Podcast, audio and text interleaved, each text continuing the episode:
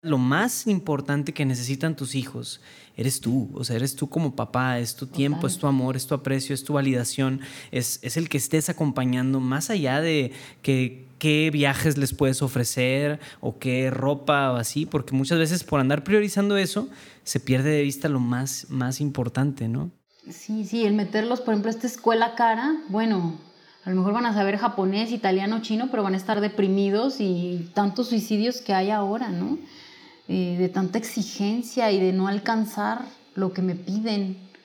Pero ¿quién dijo que ese es el éxito en la vida? ¿No? Te doy la bienvenida a la tercera temporada de Platicando en Católico, el podcast donde platicamos de manera relajada y casual con diferentes agentes de cambio de la iglesia de hoy, para conocer sus vidas y lo que cada uno de ellos está haciendo para transformar y renovar la iglesia. Bienvenidos.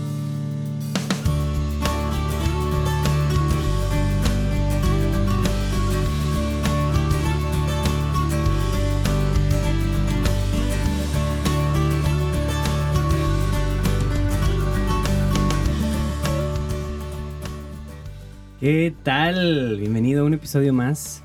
Pues el día de hoy te traigo una súper entrevista con Pía Medelí. Que Pía yo la llegué a conocer en los retos de cuaresma que tuvimos en Juan Diego Network ya hace ratito, en el año 2020, 20 21, creo que fue 21, ya ni me acuerdo bien, pero bueno. El punto es que ahí pues me tocó como que escuchar y conocer un poquito de lo que hacía Pía. Y ya más cerca pues el podcast de crianza compartida que también forma parte de Juan Diego Network.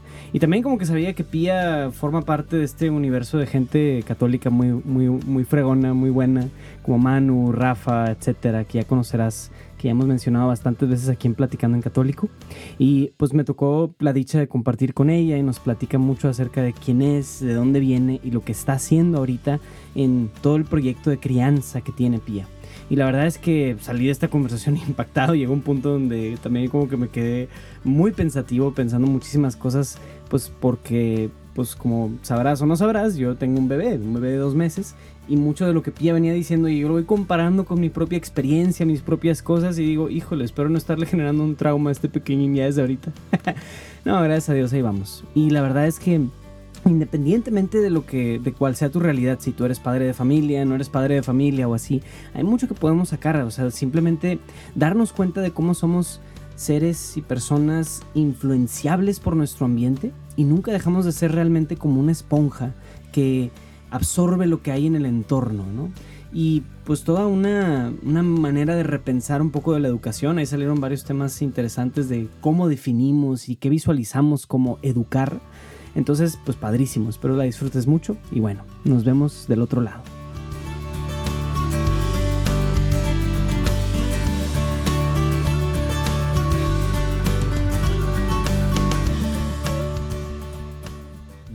Pía Medeli, Medeli, ¿cómo se pronuncia? Medeli, Medeli, ¿verdad? Hay un acento, veo que hay, ah, ya veo que hay un acento, sí. Bienvenida a Platicando en Católico. Esta es la entrevista más esperada del año, por Dios. Tuvimos como cinco intentos de tener la entrevista y no se podía. Y que sí, el día que íbamos a grabar la semana pasada mi internet falló justo ese día, total, un caos, pero ya, finalmente andamos por aquí. Sí, ese día yo estaba sentada, puesta mi micrófono, mis audífonos y me manda Luis Diego, se cayó el internet. Entonces le mando un mensaje a mi esposo y yo, no va a ver. Y me tomé una foto así como, mm, la voy a subir a redes para que la vean. Ándale, pues sí, es que como vivo en una zona muy apartada de la sociedad, pues de repente aquí falla el internet o no sé, o sea, en fin. Pero gracias a Dios aquí estamos, lo importante. Como ves, si empezamos con una oracióncita, Pía. Sí, claro que En nombre sí. del Padre, del Hijo y del Espíritu Santo. Amén. Amén.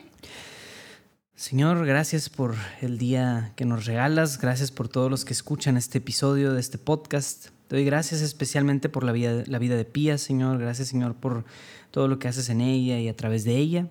Te queremos pedir que a través de este episodio puedas inspirarnos, animarnos a poder llevar tu palabra, para poder también, sobre todo, fundar y continuar nuestro caminar en la iglesia doméstica, en donde nos llamas a también dar frutos.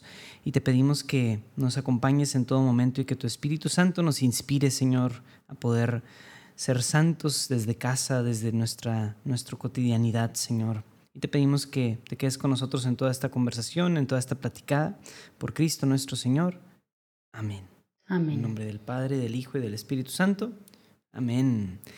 Pues bueno, Pia, ya irás saliendo ahí, pero pues eres podcastera de Juan Diego Network, eres también que, pues no diría tiktokera, pero pues en Insta andas haciendo varias cosillas o así.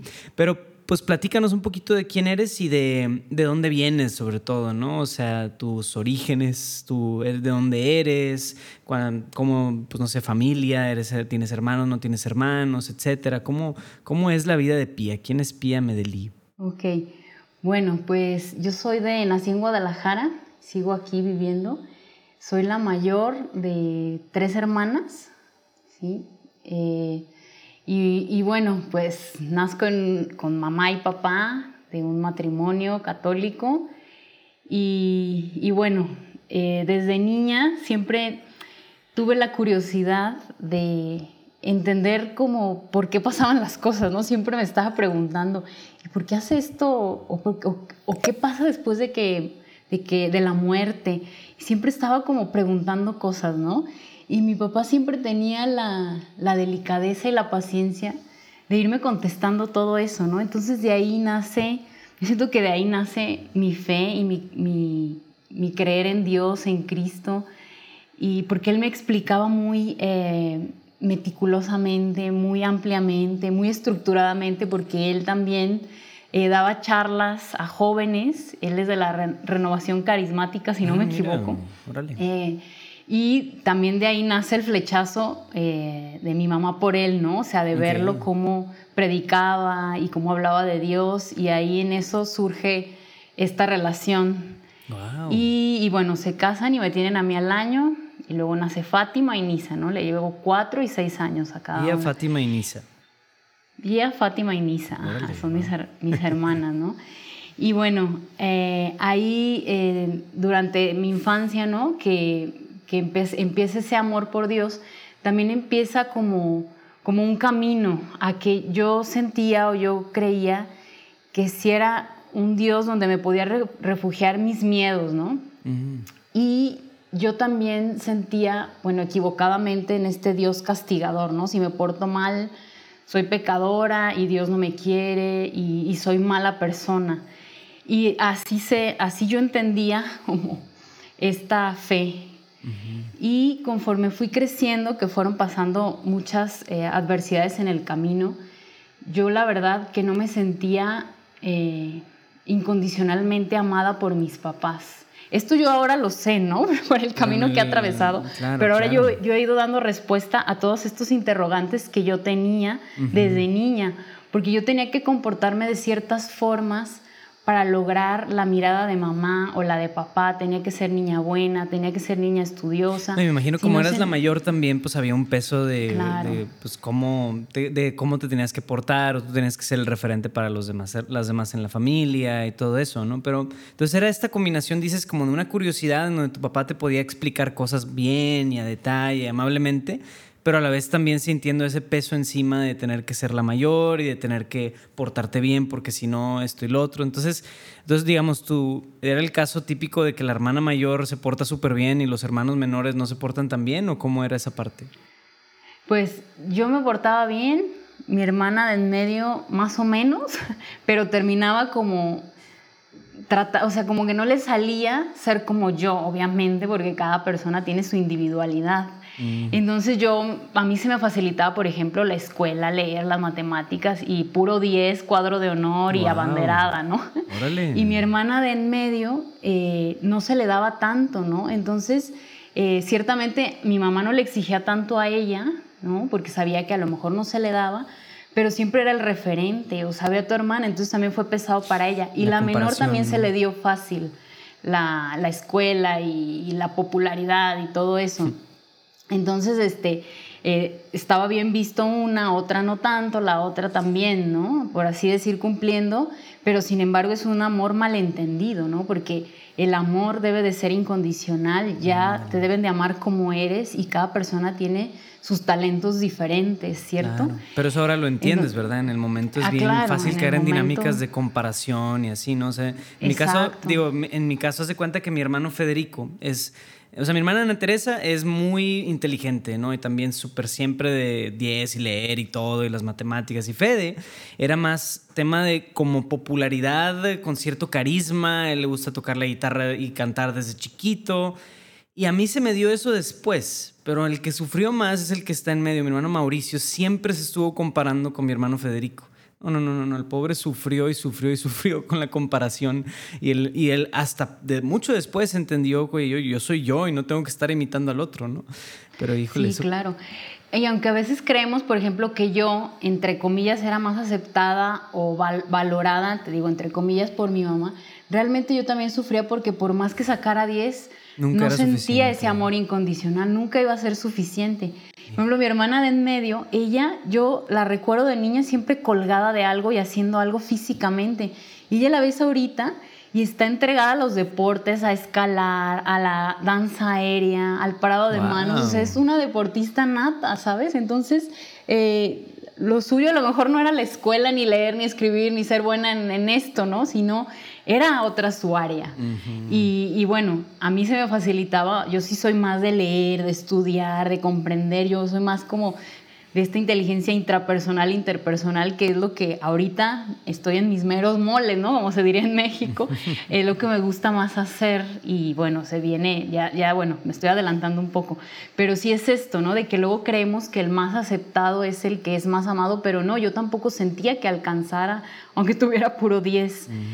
Y bueno, y siguiendo en el, en el orden cronológico, pues sí tuve también una adolescencia donde ya me rebelé más, donde yo ya no quería estudiar, estaba cansada de, de alinearme a requerimientos externos, por así decir. Y, sí, me fue muy difícil, yo estaba muy insegura de mí, de mi cuerpo, de mi personalidad. A mí me daba miedo todo, este, me daba muchísima desconfianza, no sé, por ejemplo, entré a gimnasia olímpica y todo me daba miedo. Eh, exponer un tema en la escuela me daba miedo, no me sentía seguro, o sea, tenía tanta inseguridad, tan baja autoestima, y no me sentía, o sea, no me enseñé tampoco a amarme a mí, a aceptarme como soy, por eso mismo de que nunca me sentía así. En, en casa, ¿no? En mi familia. Que mira, yo sé que los padres hacen lo mejor que pueden. Ningún papá dice, ah, le voy a estropear la vida a mi hijo. No, ellos hacen lo mejor que pueden según sus recursos y sus posibilidades y eso hay que agradecerlo siempre, tener un corazón agradecido y compasivo, ¿no? una mirada comprensiva hacia hacia también su propia vida y su propia historia, que también debió de haber sido súper, súper difícil.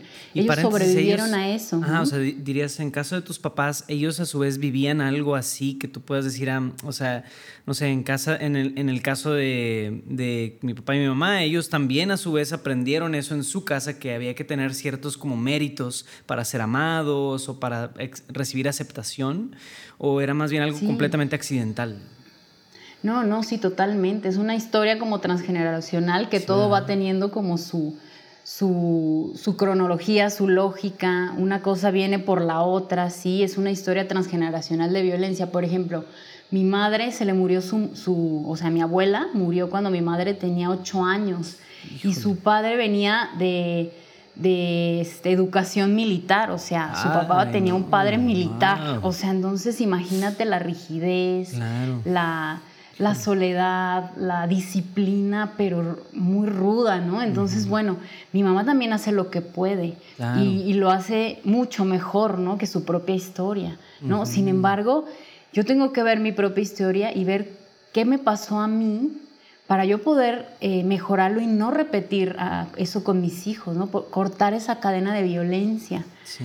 ¿sí? Y, bueno, eh, yo también naturalicé en mi historia eh, que los papás siempre se peleaban y se llevaban mal, ¿no? Entonces mi papá, mis papás siempre tenían muchos problemas, se gritaban, se decían cosas terribles.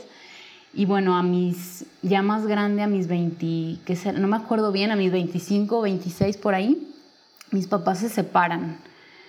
Y para mí esto fue terrible porque, o sea, por una parte fue bueno porque yo ya no, yo ya no toleraba más vivir en esa casa con tanta pelea, con tanta guerra. Para mí fue un alivio por una parte, pero por otro lado fue muy doloroso, ¿no? O sea, también eh, tanta, como tanto eh, desprecio el uno al otro, ¿no? Y, y tantos problemas y así. interrumpo brevísimamente esta platicada con Pía, simplemente para pues externar una inquietud que tenemos aquí en Juan Diego Network y que es pedir oración de parte de ti que escuchas y de todos los que nos lleguen a escuchar pues pide por nosotros, por favor. O sea, en Juan Diego Network llevamos ya casi tres años haciendo una labor de evangelización, tratando de evangelizar, formar y entretener a latinos en todo el mundo a través de contenido de calidad, de experiencias auditivas y visuales y un poquito de todo. Pero la verdad es que, si te soy bien sincero, es una labor muy frágil, porque es una labor humana y también es una labor donde, como todo apostolado, pues dependemos muchísimo de la gracia de Dios, ¿no? Y por eso mismo necesitamos muchísimo de tu intercesión, así que por favor pide por nosotros, especialmente por el equipo de Juan Diego Network, por José Manuel de Urquidi, Carla Fierro, Luis Diego, Manu, Connie, etcétera. Todos los miembros del equipo. También hay voluntarios, tenemos personas fijas, tenemos personas que entran y salen, tenemos personas que están como practicantes, etcétera. Entonces, obviamente, conforme más personas hay, pues obviamente incrementa muchísimo el, pues, la volatilidad, el riesgo, las cosas, a veces el desorden, los problemas, etcétera. Que bueno, pues es lo que implica crecer, ¿no? Pero necesitamos de tu oración para poder seguir produciendo podcasts como este y también como otras experiencias. Así que porfa, porfa, porfa, porfa no olvides de pedir por nosotros y especialmente clamamos la intercesión de San Juan Diego. Gracias, Sin. Regresamos a la platicada con Pía.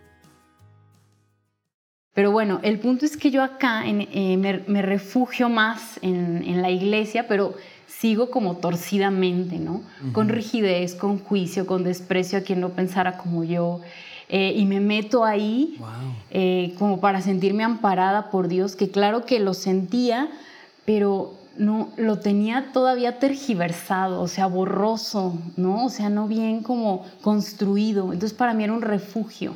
Y un refugio, social también, ¿no? Porque también a veces en la iglesia se dan también esas dinámicas, ¿no? De, de sentir como rigidez, a, ver, a veces también hacia juicios, hacia los que no son de nosotros, ¿verdad? O sea, como que participa uno de ese mismo pensamiento, puede, lamentablemente, ¿no? Sí, exactamente, de, es, exacto, ¿no? De, no, de despreciar a quien no piense como yo, de hacer de menos al que esté en otras cosas. Si cada persona estamos en búsqueda de Dios de alguna forma determinada, ¿no? En cualquier lugar estamos en búsqueda de Dios, ¿no? Entonces, bueno, yo iba ¿Entraste a algún movimiento o alguna, fue más bien una parroquia o a dónde fue? Sí, sí. Primero entré a con los salesianos, con un grupo de amigos, eh, y hacíamos, nos íbamos de misiones, hacíamos obras de teatro, todo esto fue súper divertido, la verdad me encantó, ¿no? y más las amistades que hacíamos. De hecho, hicimos una obra de teatro que es del Chavo del Ocho, yo era de Doña Florinda. Y luego los niños, los niños nos creían que éramos los de la televisión, porque además mi amigo Kiko le hacía No te pareces a Doña Florinda, la verdad. No, mira, me pongo unos tubos y voy a estar, voy a estar igualita. Pero sí, los niños creían que éramos los de la tele, o sea, se querían tomar fotos con nosotros. De hecho, una niña me dijo, oye, ¿por qué te ves más bonita en la tele? no. wow. sí. Pero sí, era, a mí sacó algo de mí que yo no sabía, ¿no? Porque te acuerdas que te decía que a mí me daba miedo actuar en público. Sí, ándale, exacto. No, ya que, sí, o sea, hablar en público, exponer un tema en la, en la clase a mí me causaba como pánico escénico. Pues una vez que me dijeron, ¿vas a ser Doña Florinda? Yo, ¿cómo? No, bueno, me salió de maravilla, sí, me encantaba, improvisaba, bueno, fue como un talento ahí escondido, ¿no? Mira, órale.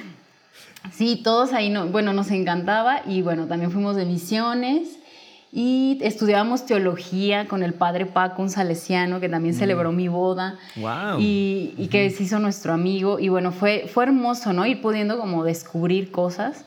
Eh, pero entonces decías también que también fue una etapa medio de rebeldía, ¿no? O sea, ¿en qué, qué, concretamente era la parte de rebeldía? ¿Era más bien como un tema de, no, pues desobediencia a papás y así? O porque, vaya, no, al parecer no fue tanto como un me desprendo de la iglesia y de todo lo que ustedes dicen y así, sino más bien como pues también encontraste cierto refugio, ¿no? Sí, sí, sí, o sea, encuentro eh, refugio ahí. Esto fue, esto, perdón, es que me salté. Antes de que mis papás se divorciaran, aquí era cuando ya estaban mal, mal. Entonces yo, eh, cuando estaba muy mal, eh, fue cuando recibo la llamada de mi amigo y me dice que si quiero pertenecer. Entonces yo ahí agarré como un refugio, ¿no? y, suerte que fue en la iglesia. Pero antes y también después de esto, eh, mi rebeldía que era pues salir a fiestas, estar así como en esa cosa superficial de ser súper popular. sí, exactamente, sí, sí, sí. Este, ¿Y tus hermanas vivieron eso también, me imagino, o sea, como en, en, esa misma como situación de lo de tus papás y así? ¿También ellas vivieron su despapalle? Sí, también en fiestas y, todo ese relajo, ¿no? Que, que, trae la, la, misma etapa. Aunque cada quien viviéndolo, viviendo su duelo desde, desde como podía, porque entre nosotros también había mucha distancia, por la misma distancia que hablamos al principio de comparaciones, de desprecios, de hacer menos a una, de, evaluaciones eh, y de humillar, de muchas cosas, ¿no? Que hay, porque luego uno por ejemplo, yo, por alinearme con mi madre, también despreciaba a mis hermanas, ¿no? Entonces es algo que, que, es muy doloroso en cuanto a esa fraternidad que se va rompiendo, ¿no? Y ese que tus hermanos son como los, pues tus compañeros de vida, no hay nadie más parecido a ti que un hermano, ¿no? Tienen, vienen de la misma de la misma del mismo papá y mamá entonces es terrible esto que bueno los papás en nuestra ignorancia eh, recalco que no es a propósito ni es echar culpas pues van haciendo sin querer. Claro, y me pone a pensar, digo, o sea, como metiéndonos tantito ahí, a lo mejor es una tangentita de la historia, pero, o sea, en el cómo los papás marcan un ambiente y una dinámica que se da entre los mismos hermanos, ¿no? O sea, si los papás son misericordiosos y incondicionales en aceptar, en valorar y demás, pues eso se va a transmitir a los hijos y su propio ambiente. Pero si más bien ellos consciente o inconscientemente dictan algo, marcan algo, o sea, es como una especie de, no diría pirámide, pero sí como una cascada, ¿no? De donde los papás en su propia dinámica, en sus propias como maneras. Sí, valores, creencias, sí, paradigmas. Como que marcan, ¿no? Todo eso, o sea, se, se, transmite, ¿no? Sí, son los valores, siendo que poniendo un valor como algo depende de dónde vengas, positivo o negativo, mm. hay eso en las familias y eso se transmite así totalmente, aunque ni lo digas, ¿no? Sí, ¿verdad? Y, eso pues pasó con nosotras también. Como que los niños son esponjas también, ¿no? Que, Total. Como, que agarran lo que les pongas ahí en el ambiente. Entonces el niño puede aprender algo o muy bueno según su ambiente o muy malo también según su ambiente, ¿no? Sí, el niño va a repetir totalmente, completamente todo lo que hagamos los papás con ellos. Y bueno, y también, bueno, eso ya me voy a adelantar, pero quiero, quiero meterme en este tema de que, de que en lo que ahorita estoy, pero eso ya es presente. Y bueno, siguiendo con la, con la cronología, este, eh, bueno, estoy en este grupo, luego ya se desarma y yo eh, después de, de, conocer a, de salir con varios chicos, de, de tener algunos novios y así, eh, de viajar a algunos lugares. Eh, ya después me encuentro a Jorge, ¿no? Que Jorge fue, es mi, esposo actual, Jorge fue el que vivió conmigo y me acompañó en todo esto de, de la separación de mis papás. Y él estuvo ahí. Y, y juntos nos metimos a otro proyecto salesiano eh, que se llama Amor en Verde y ahí duramos como tres años. Y esto fue más o menos, ¿tú qué edad tenías más o menos en, ya para este punto de, ah. de, la historia? Mm, creo que sí, ya era, ya era cuando yo tenía veintitantos, veinticinco, Ya estamos en los veintitantos entonces. Ya, sí, ya casi para los treinta. Y tú, paréntesis, ya habías estudiado, o sea, me imagino prepa, si lo viviste todo bien, ¿y qué estudia ya habías estudiado o estudiaste algo en la carrera o...? ¿Qué pasó en esos años? Sí, fíjate que cuando, cuando yo salí de la prepa, yo ya estaba como bien cansada de estudiar, estaba harta.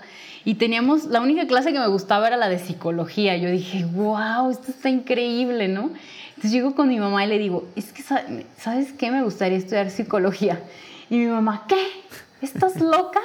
¿Te vas a volver más mula, sangrona, rara de lo que ya eres. Me dijo así. Ajá, entonces imagínate, o sea, mi mamá sí, o sea, sin querer, ¿no? O sea, es su forma de tratarme siempre. Entonces imagínate mi autoestima cómo estaba, ¿no?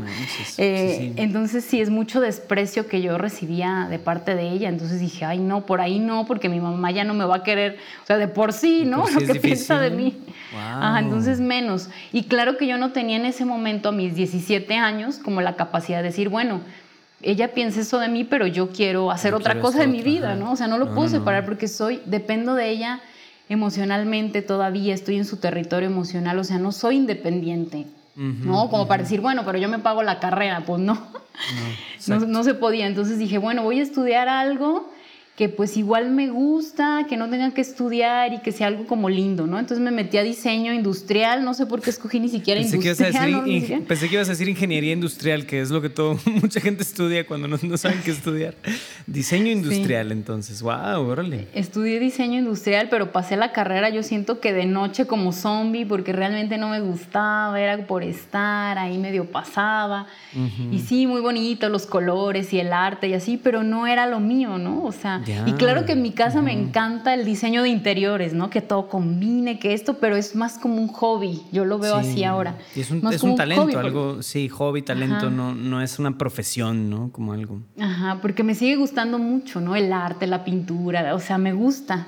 Eh, te digo, tengo mi, mi, este, tablero en Pinterest, los que saben ah, de estos temas, ahí tengo mi, mi, tablero de macetas, jardinería, decoración de mm, interiores, o sea, porque me gusta mucho, ¿no? Y ya después, eh, eh, saliendo de la carrera, no me gustaba ningún trabajo. Mm. Y luego hice una, me metí a una especialización de diseño de modas y empecé a montar una empresa de trajes de baño. Pero tampoco me gustaba, me sentía súper como haciendo las cosas como un robot. Y después empecé a, recordar cómo me gustaba eh, preguntarme acerca del comportamiento humano. Y para ese entonces decido meterme a estudiar, a estudiar, no, perdón. Ya siempre había estado yo trabajando con mi mamá en su inmobiliaria, que ella tiene venta de casas y eso. Y, y pues yo de ahí ganaba comisiones y le dije a mi mamá, ¿sabes qué? Yo siempre siento que quiero estudiar psicología de verdad. Ya como un poco más segura, ya, yo ya tenía 27, 28 años en ese momento. Sí, pues ya. Ajá. Y dije, ¿sabes qué? Quiero estudiar psicología, es que me gusta confía en mí y me dijo, está bien, pues, porque como que ella veía, ¿no? Que no estaba feliz. Y me metí, me metí a estudiar psicología en la Universidad Marista de Guadalajara. Fue muy difícil. a los 28 años. A los 28 años. Fue muy difícil porque yo estaba grande y todos estaban bien chiquitos. Todos tenían 18 y yo 28 años. O sea, imagínate. Entonces me meto ahí a estudiar. Qué valiente, como quiera, o sea, para decir eso. Sí, o sea, la verdad para mí se me hace, o sea, ya para esa edad, yo tengo 29, me imagino, y ya digo, ya la vida, compromisos y otras cosas, probablemente era un momento más como flexible en tu vida donde podías decir, ah, puedo hacer eso. Y qué bien, o sea, porque, digo, no sé, o sea, si uno queda con la espinita, vives constantemente en un, ¿qué sería si lo hiciera? O sea, es bien difícil también vivir con esa como inquietud frustrante de nunca hice lo que me hubiera gustado y así, ¿no? No sé. Híjole. Sí, sí, sí, me animé y, y pues empecé a estudiar psicología. Llevaba tres años estudiando psicología y fue cuando nos casamos Jorge y yo. Ya, wow. Ajá, ahí en plena carrera. Y eh, ahí luego, luego, este, salgo, después del al mes siguiente de la luna de miel, salgo embarazada de mi primer hijo. Ah, felicidades, qué bien. Igual sí, gracias. Y yo en la Marista también estaba en el grupo ahí de la Marista de la universidad y nos íbamos de misiones y todo. Y, y yo estaba ahí muy activa, ¿no? En ese grupo. Jorge también me lo llevaba, nos íbamos de misiones, él dirigiendo un grupo, yo otro y así. ¿Esto ya fue después de Amor en Verde que me comentaste? Sí, esto ya fue de Amor en Verde, después de Amor en Verde. Estuvimos ahí como tres años y luego ya eh, me meto a estudiar psicología y ya estamos ahora... Eh, sí, de hecho salgo de Amor en Verde para meterme más acá al apostolado de, de la Marista, ¿no? Porque también eso me daba... Era parte también como de la carrera, tener créditos y así, ¿no? Era como también para completar. Y dije, bueno, mejor me pongo mm, acá, bien. manos a la obra para, pues, eh, cubrir estos créditos que, que, tengo que cumplir, ¿no? En la y paréntesis, en, en, Amor en Verde, regresándonos tantito ahí, el grupo, digo, o sea, con Jorge has estado como en los diferentes movimientos o grupos y así, pero en este en particular, ¿también era parroquial o qué, qué hacían? ¿En Amor en Verde? Sí, regresándome tantito ah. en la historia. Ah, sí, sí, sí. Amor en Verde es este como de los salesianos y es un sacerdote que creó como un es como, fíjate, es como estudio a través de tres años, que estudias antropología, teología, escatología. Está buenísimo, de hecho está buenísimo porque está como más digerido hacia la juventud. Entonces éramos grupos que íbamos pasando por estas etapas, pero estudiando un montón. Y, bueno, de acá agarramos un montón de herramientas y fuimos este, creciendo, enriqueciendo nuestra fe, enriqueciendo nuestro conocimiento de Dios. Estuvo buenísimo. Y después, eh, no, no, satisfechos con esto, nos metimos al Instituto Bíblico Católico, a eso no me acordaba, al Instituto Bíblico Católico de Guadalajara y también terminamos esos estudios. Órale. Sí, sí, fíjate, sí tengo muchos estudios, nomás que los tengo ahorita ahí medios, oxidadones, ¿no? no, bueno, no oxidadones, viven, ¿no? Porque esta palabra siempre está viva dentro de uno, no se muere, a lo mejor no lo recuerdas en la cabeza, pero sí lo traes siempre en el corazón, luego ya lo lees otra vez y dices, ah, mira esto, ¿no? Entonces también nos graduamos de ahí del Instituto Bíblico porque nos quedamos con, hambre, ¿no? De, de seguir estudiando más juntos, Jorge y yo. Wow. Y, bueno, y después entramos a esto de, la marista también. Ajá. Y fue cuando ya nos casamos y salgo embarazada de mi primer hijo. Pero aquí ya fue como tras una, como cerrar un capítulo y abrir otro capítulo de mi vida con la maternidad. Esto sí fue un completo, un completo sacudidón. Sí, sí, sí fue un parteaguas durísimo. Porque, a ver, yo estoy estudiando psicología y digo, estoy en mi tercer año, estoy embarazada, sigo estudiando embarazada y según yo en mi cabeza iba a seguir estudiando, iba a acabar mi carrera aunque tuviera mi hijo. Como si nada, ¿verdad? Ajá. como si nada, exactamente. Pero empiezo curso psicoprofiláctico y ahí en el curso nos, recomiendan un libro que se llama La maternidad y el encuentro con la propia sombra de Laura Goodman. Y a mí el título me dije, wow, ¿what? Y dije, lo compro ya. y lo, empiezo a leer y coincide con que en una materia en la, en la escuela también nos ponen a leer a Laura Goodman en otro libro que se llama, eh, que se llama La familia nace con el primer hijo. Wow. Entonces empiezo a leer y yo digo, Dios mío, no sé nada. Es más, yo en ese entonces iba a terapia psicoanalítica y la, y la terapeuta me dijo, y bueno, también tienes que pensar lo de la lactancia. Y yo, ¿lactancia? ¿Qué es eso? Y yo no me acordaba que uno da pecho a sus hijos. Pensé que se alimentaban solos. Con el bibi, ¿no? Como vemos, ¿no? Que fue el boom de la, de la, de la leche de vaca maternizada, ¿no? Y no veíamos tanto, ¿no? Y, pero yo de repente dije, sí es cierto, yo sí quiero darle pecho a mi hijo, ¿no? Y entonces de aquí empieza un nuevo descubrimiento para mí, una cosa de verdad eh, impresionante, porque yo leo este libro y fíjate, mis estudios de psicología nunca me dieron tantas respuestas como este libro y todos los de Laura Goodman que yo he leído, que hay muchas cosas de Laura Goodman, claro, que no son compatibles con la fe católica, pero si uno no estudia y empieza a, tomar lo que le sirve, pues ¿dónde vas a crecer, no? También. Claro, claro. Y si yo hay cosas que no estoy de acuerdo, ¿no? Pero para mí ha sido una maestra de vida. Eh, yo he leído todos sus libros, me encantan, los releo para compartir todo esto y yo dije, yo tengo que compartir todo esto que he aprendido a mi iglesia católica tan querida, ¿no? Entonces yo lo que hago es una fusión de esto que he aprendido con Laura Goodman con todo lo demás de, que he aprendido. Y te digo que nunca he encontrado tantas respuestas de lo que ella ha estudiado en, este, en esto del comportamiento humano, porque en la psicología a veces caemos en muchas interpretaciones y acá eh, ella diseñó una metodología que se llama la biografía humana. Ok. Y nosotros en, lo, simplificamos y le decimos la BH por sus iniciales, ¿no? Entonces, acá no son teorías que ella se inventó, sino es observar el diseño humano creado por Dios, así como el niño llega al mundo, ¿qué necesita? Sin interpretaciones. Para empezar, necesita nueve meses de lo mismo que recibió adentro de la panza de mamá. ¿Por qué? Porque nacemos inacabados, somos seres altriciales quiere decir que tenemos que eh, seguirnos desarrollando fuera del vientre materno. Te fijas, nacemos y ni siquiera podemos sostener la cabeza. Entonces, eh, necesitamos otros nueve meses muy parecidos a lo que nos pasó dentro del vientre materno, mínimo, ¿no? Entonces, ¿qué es esto?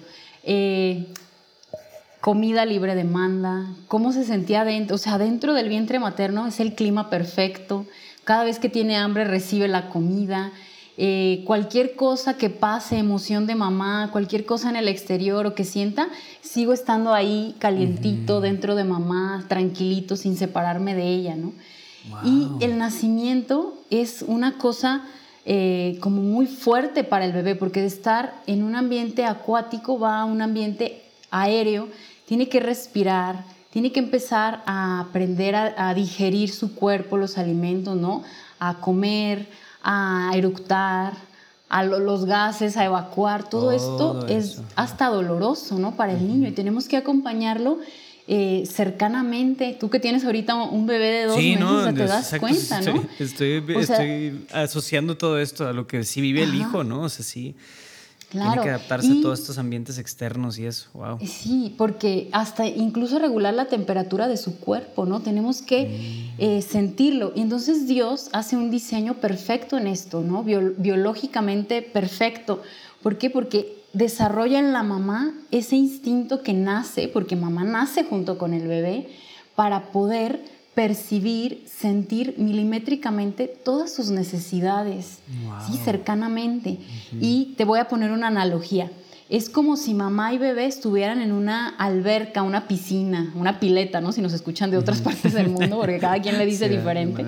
Este, estuvieran en la misma eh, alberca y empieza, por ejemplo, el agua a ponerse muy caliente, caliente, caliente, entonces mamá está sintiendo esa agua donde están sumergidos los dos y puede decir, ay, sí, el agua está muy caliente, déjale pongo más fría. O, ay, está heladísima, déjame le pongo más caliente. Y el problema en la actualidad es que las mamás no toleramos estar en esa fusión emocional, o sea, sintiendo mm. lo mismo que está sintiendo el bebé. ¿Por qué?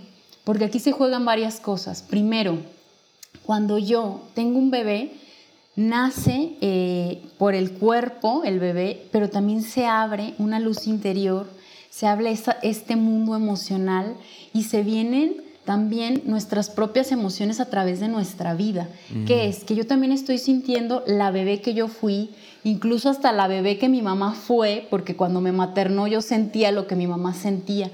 Entonces a la hora de que viene el bebé, me da una luz a todo este mundo emocional que yo tengo tan en la sombra.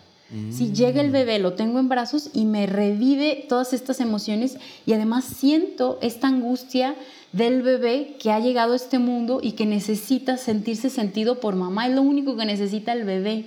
¿sí? Que yo diga, ah, mira, se siente así, entonces ahora lo abrazo, ¿no? ¿Y qué es lo que más quiere el bebé? ¿Qué es lo único que necesita? Estar así abrazadito a mamá, ¿no? Claro. Es más, no le importa nada más del, del mundo, ¿no? y claro, cómo es importante el papá acá, que papá sostenga esta diada mamá-bebé, que cuide el nido, ¿no? y que además haga de contacto con el mundo exterior, ¿no? Y que, o sea, todo lo que, las opiniones, todo lo que dicen esto, esto, y luego vemos a mamá sumergida en este mundo emocional y la vemos distinta. La vemos a veces o más triste o desesperada o, angustiada o más tranquila, o sea, ya no es nos cambia esto totalmente. exacto, las emociones ya no son lineales, de que, oye, pues bueno, estoy así, es un... Y pues bueno, o sea, de por sí la mujer vive sus cambios, pero, pero o sea, ya ahora es mucho más... Digo, que, creo que a comparación, digo, como lo tengo tan fresco todo esto, en el embarazo creo que estaba todavía más así los cambios hormonales y de ánimo y todo eso, pero ahorita sí es un... Eh, o sea, como que cada día es muy diferente entre sí. Y si viene de esto, de como las emociones son algo que la mujer vive completamente diferente a través de la maternidad, pues el hombre más bien, yo lo que le digo a la gente es yo no estorbo, busco no estorbar y apoyar, ¿no? Ayudar, sí, sí, siempre, todos los días. ¿Qué necesitas hoy? ¿Qué, ¿Qué, necesitas de ayuda? Siempre es la pregunta clave de que tienen que hacer los hombres a las madres. Y claro, porque a ver, venimos de un mundo como concreto. Y la maternidad nos hace sumergirnos en estas aguas que mm. explicaba, que no tienen lógica, que no son concretas, que son abstractas, que son del mundo de las sensaciones, ¿no? y que a mí me va a venir algo que a lo mejor es de hace, desde cuando yo nací, que mi mamá sentía conmigo, que yo no le voy a poder poner palabras. Pero es diferente saber esta información, porque si no luego creemos que nos estamos volviendo locas. ¿Qué me pasa? ¿Por qué siento esto? ¿Por qué siento aquello? Entonces por eso es tan importante saber que esta etapa se llama puerperio y tiene una explicación eh, totalmente en este libro, de hecho, que se llama La maternidad y el encuentro con la propia sombra, e incluso más profundo en este de la familia nace con el primer hijo. Y si sabemos esto, nos volvemos protagonistas del destino, no víctimas del destino, de que es que llora un montón, es que yo no me entiendo, es que no sé qué, y terminamos medicadas y mal, ignorantes de, de qué nos pasa. Y este es el fenómeno eh, emocional, fusional que pasa cuando recién nos convertimos en mamás. Ahora, podemos entrar a esa alberca, quedarnos a sentir al bebé, a sentirnos a nosotras mismas, a poner palabras a lo que siento, a lo que siente el bebé, o podemos salirnos de esta agua, de esta alberca y dejar ahí al bebé solo. ¿Y qué va a pasar? Vamos a empezar a interpretar mal al bebé. Llora mucho, entonces tiene que aguantar pero yo no tengo idea qué le pasa a mi hijo. Ah, no, déjalo, ya se va a acostumbrar a dormir solo. Y los bebés lloran, lloran. Si no les hacen caso cuando lloran, cada uno vamos desarrollando nuestros mecanismos de defensa para sobrevivir a esto, ¿no? Que es la tragedia humana más grande. Una es, bueno, voy a dejar de llorar porque nadie va a venir y me las arreglo solo y me siento solo, tengo esta vivencia de abandono total, una herida muy grande, o sigo llorando, sigo llorando, y hago enfermedad. También la enfermedad eh, es mucho eh, mm. manifestación de esta sombra. Eh, cuando los niños se enferman frecuentemente, frecuentemente, hay algo. Luego vamos de peregrinación, de doctor en doctor, viendo a ver qué nos diga qué tiene el niño, pero no estamos echándonos un clavado a nuestro interior. ¿Qué está pasando? O qué nos está pasando a nosotras, ¿no? Que también no enfermamos o no dejamos de llorar, sino que hay que acompañar, hay que buscar quien nos acompañe en esto, pero con la verdad y con la realidad, ¿no? De lo que me pasó primero entender a mí, mi propia historia, ¿no? De niña, de bebé, de niña más o menos. Claro que no voy a recordar lo de bebé, pero un poco se nombró, ¿no? Ay, es que de bebé llorabas un buen, ay, era súper tranquilita, no, es que te, llevo, te llevaba de doctor en doctor y te me la pasaba medicando, así ahí vamos viendo pistas. ¿No? Que en la biografía humana lo que hacemos, esta metodología, no es psicológica, es más un trabajo de detective, ver qué mm. pasó para poner un escenario de infancia, una imagen a este escenario y luego estos mecanismos de defensa que cada quien hicimos particularmente para sobrevivir, también le ponemos una imagen. Por ejemplo, hay escenarios de infancia de desierto, hay de, de, figuras muy centradas en mamá de reinas o hay, hay escenarios de infancia de regimiento militar, así es como para poner una analogía para poder entender, ¿no? Mejor. ¿En qué paisaje estás, no? Ajá, ¿en qué paisaje estás? Básicamente. ajá, y eh, tu entorno, ¿no? Saberlo bien, definirlo, para entender, ah, yo vengo de acá y qué hice. Y ese es el personaje que puede haber también un montón. Hay personajes como personas en el mundo, ¿no? No se puede haber soldados, puede haber lobos disfrazados de cordero, puede haber reinas también. Hay un montón de cosas, ¿no? Que, que puedo, que puedo este, mirar de mi historia y entender, porque a ver, los mecanismos de defensa que hice cuando era niño, eh, ahora en de adulto se convierten en violencia para el otro. Mm.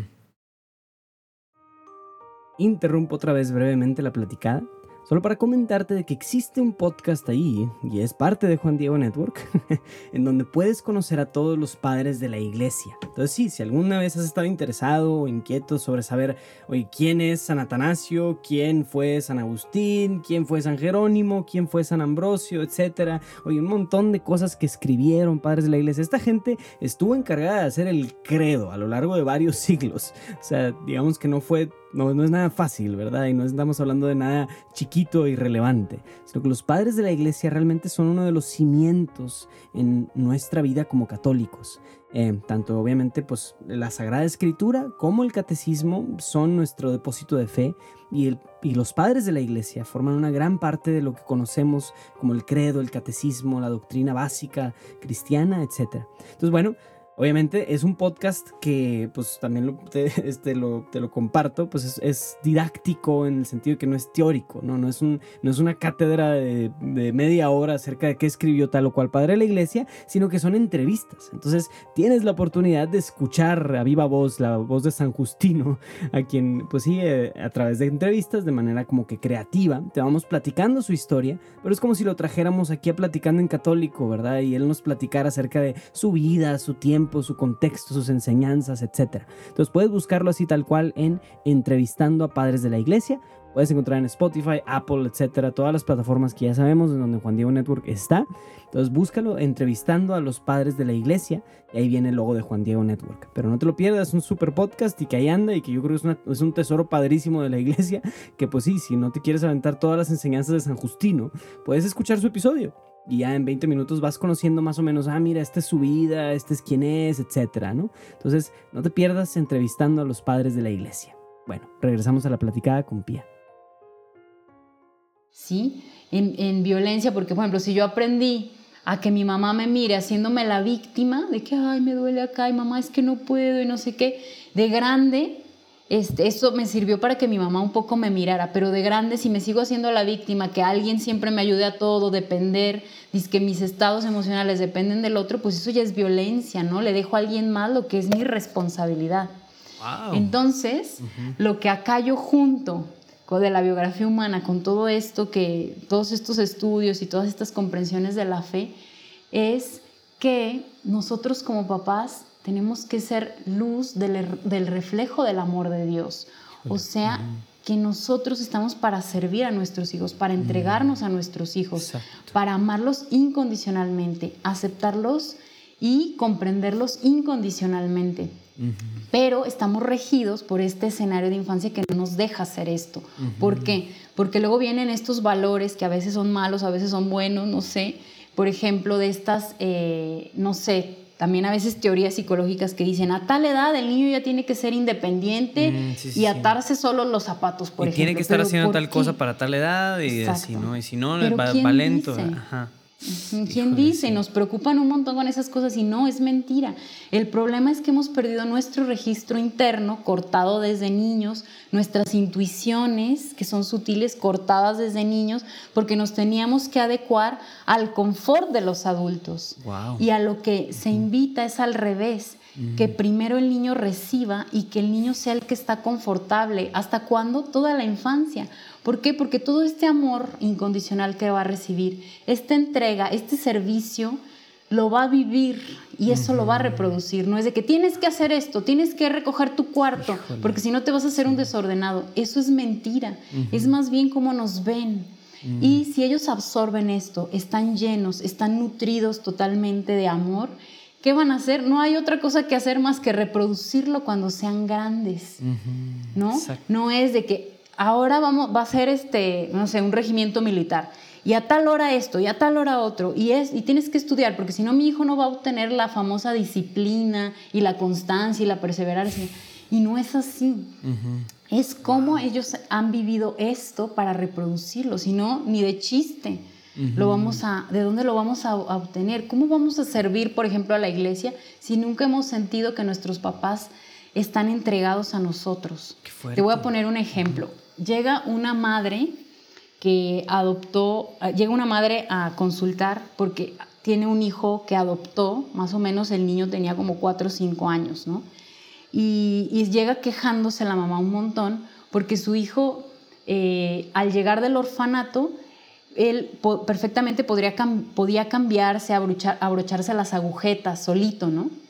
Entonces llega con esta mamá y como a los meses ya no quiere cambiarse ni abrocharse las agujetas. Mm. Entonces la mamá estaba muy molesta, es que ya no, ella era independiente, ya no es, ¿qué le pasa? No sé qué. Entonces le, le decimos, ¿no? Oye, pero es que antes no tenía una mamá dispuesta, ¿no? A ayudarle. Él había aprendido como defensa, estoy yo solito contra el mundo, ¿no? Estoy yo solo contra el mundo, no. Si no me abrocho las agujetas, nadie va a venir a abrochármelas, ¿no? Y entonces ahora tengo una mamá que lo haga por mí, que me ayude y así me siento amado, ¿no? Y, y, me siento como eh, servido, mirado. Entonces, bueno, qué mejor. Y bueno, y con esto se cumple claramente de que el niño cuando sea grande, obvio lo va a poder hacer, no es de que si le hacemos las cosas ya lo vamos a hacer inútil o, o atenido, es mentira, es al revés. Entonces, más bien, en vez de, o sea, es cambiar la mirada, ¿no? De decir, oye, este niño, o sea, agradecer que ahora este niño, mira, ahora se siente amado, en vez de decir, ah, este niño es flojo, no sé, o sea, da una, toda una mirada pedagógica de cómo podemos entender lo que está pasando en ese, en ese pequeño corazón, ¿no? Qué bonito. exactamente. Y así es con nuestros niños. Por ejemplo, yo a veces me desespero de que está todo tirado, ¿no? Pero digo, a ver, voy a... Y que a veces están jugando y se entretienen y luego cambian de juego y dejan todo tirado. Y yo digo, es que ¿por qué no recogen? Pero digo, a ver, en vez de decir eso y quejarme, digo, wow, mira todo lo que construyeron, todo lo que aprendieron, todo lo que se divirtieron, porque eso tendría que ser la infancia. Un niño preocupado ya está mal, o sea, ya no está viviendo a plenitud esto que es un momento de recibir y en la adultez es nuestro momento de dar. Pero ¿cómo? Vamos, vamos, llegamos a la adultez vacíos, necesitados, reclamando amor, reclamándole a todos amor, a nuestra pareja, al entorno que nos sirva, pero el momento ideal era la infancia. Por eso digo que un bebé y un niño, toda la infancia se tiene que sentir seguro, amado, confortable, complacido, atendido, mirado y sobre todo que se, sientan sentidos, que podamos nombrar sus estados emocionales, que podamos acompañarlos, porque la vida también va a traer obstáculos. Pero qué mejor que puedan regresar a un puerto seguro y podamos nosotros nombrar eso que les pasó para que tengan formada esa estructura emocional de seguridad. Porque si no, de otra forma los mandamos y no, aguántese, es que hay un niño que me pega, no, pues este, vamos a hablar con la maestra y vamos a hacer, pero a ver, ven, ¿por qué este, agarrarlo, que nombre lo que siente, si le duele, este, y para la próxima le digo a ese niño, no quiero que me hagas esto, basta. Y el niño va a parar, ¿no? Pero a veces no podemos, este, no tenemos esa fuerza, no tenemos esa capacidad. Entonces hay que analizar también cada cosa que le pasa a nuestros hijos. Por ejemplo, el tema de los berrinches. Es un tema, si, si yo hago episodios de, no sé, de, de aprender a amar a tu hijo, nadie los, los, escucha casi, ¿no? Pero si digo, los berrinches, ¿no? bueno, reproducciones a lo bruto, claro, Claro. Pero a ver, si sabemos, si, hubiéramos escuchado el de aprender a amar a nuestros hijos, sabríamos qué está pasando con los berrinches y podríamos evitarlos un montón y prevenir, porque ya que está un berrinche es porque ya no vimos qué le está pasando a nuestro hijo, incluso desde que nació, ¿sabes? Wow. Entonces hay que ver el panorama más amplio y sobre todo entender que un niño nace totalmente dispuesto a amar. Esto de que, ah, es que el niño viene malo y hay que corregirlo es mentira. Un niño nace completamente con su corazón abierto a amar y Dios pone la necesidad en cada corazón de ser amado, comprendido este, y aceptado incondicionalmente. Llegamos y eso está muy distanciado de lo que nos ocurre realmente en nuestra vida. Entonces, por eso andamos todos así, miedosos, temerosos, con depresiones, medicados, con tanta violencia por todos lados, porque realmente no nos dieron lo que necesitábamos. Y bueno, como te decía, nuestros padres vienen de esta misma cadena transgeneracional, entonces hay que irla rompiendo. Y yo de todo esto hablo en mis podcasts un montón para que los escuchen, que bueno, después, siguiendo la cronología que ya me metí a hablar. es el único comentario que, que, haría de todo esto. O sea, que yo, la verdad estoy escuchando mucho de esto, Pia, y me estoy como entre confrontando, tratando de, de asimilarlo, porque es algo muy bello, o sea, y, es, y más que como tratar de desmenuzar y entender mi historia, es, es liberador el decir pues de dónde vengo, ¿no? Me acuerdo de algo que vi una vez en un diplomado del de, CISAV, de antropología personalista.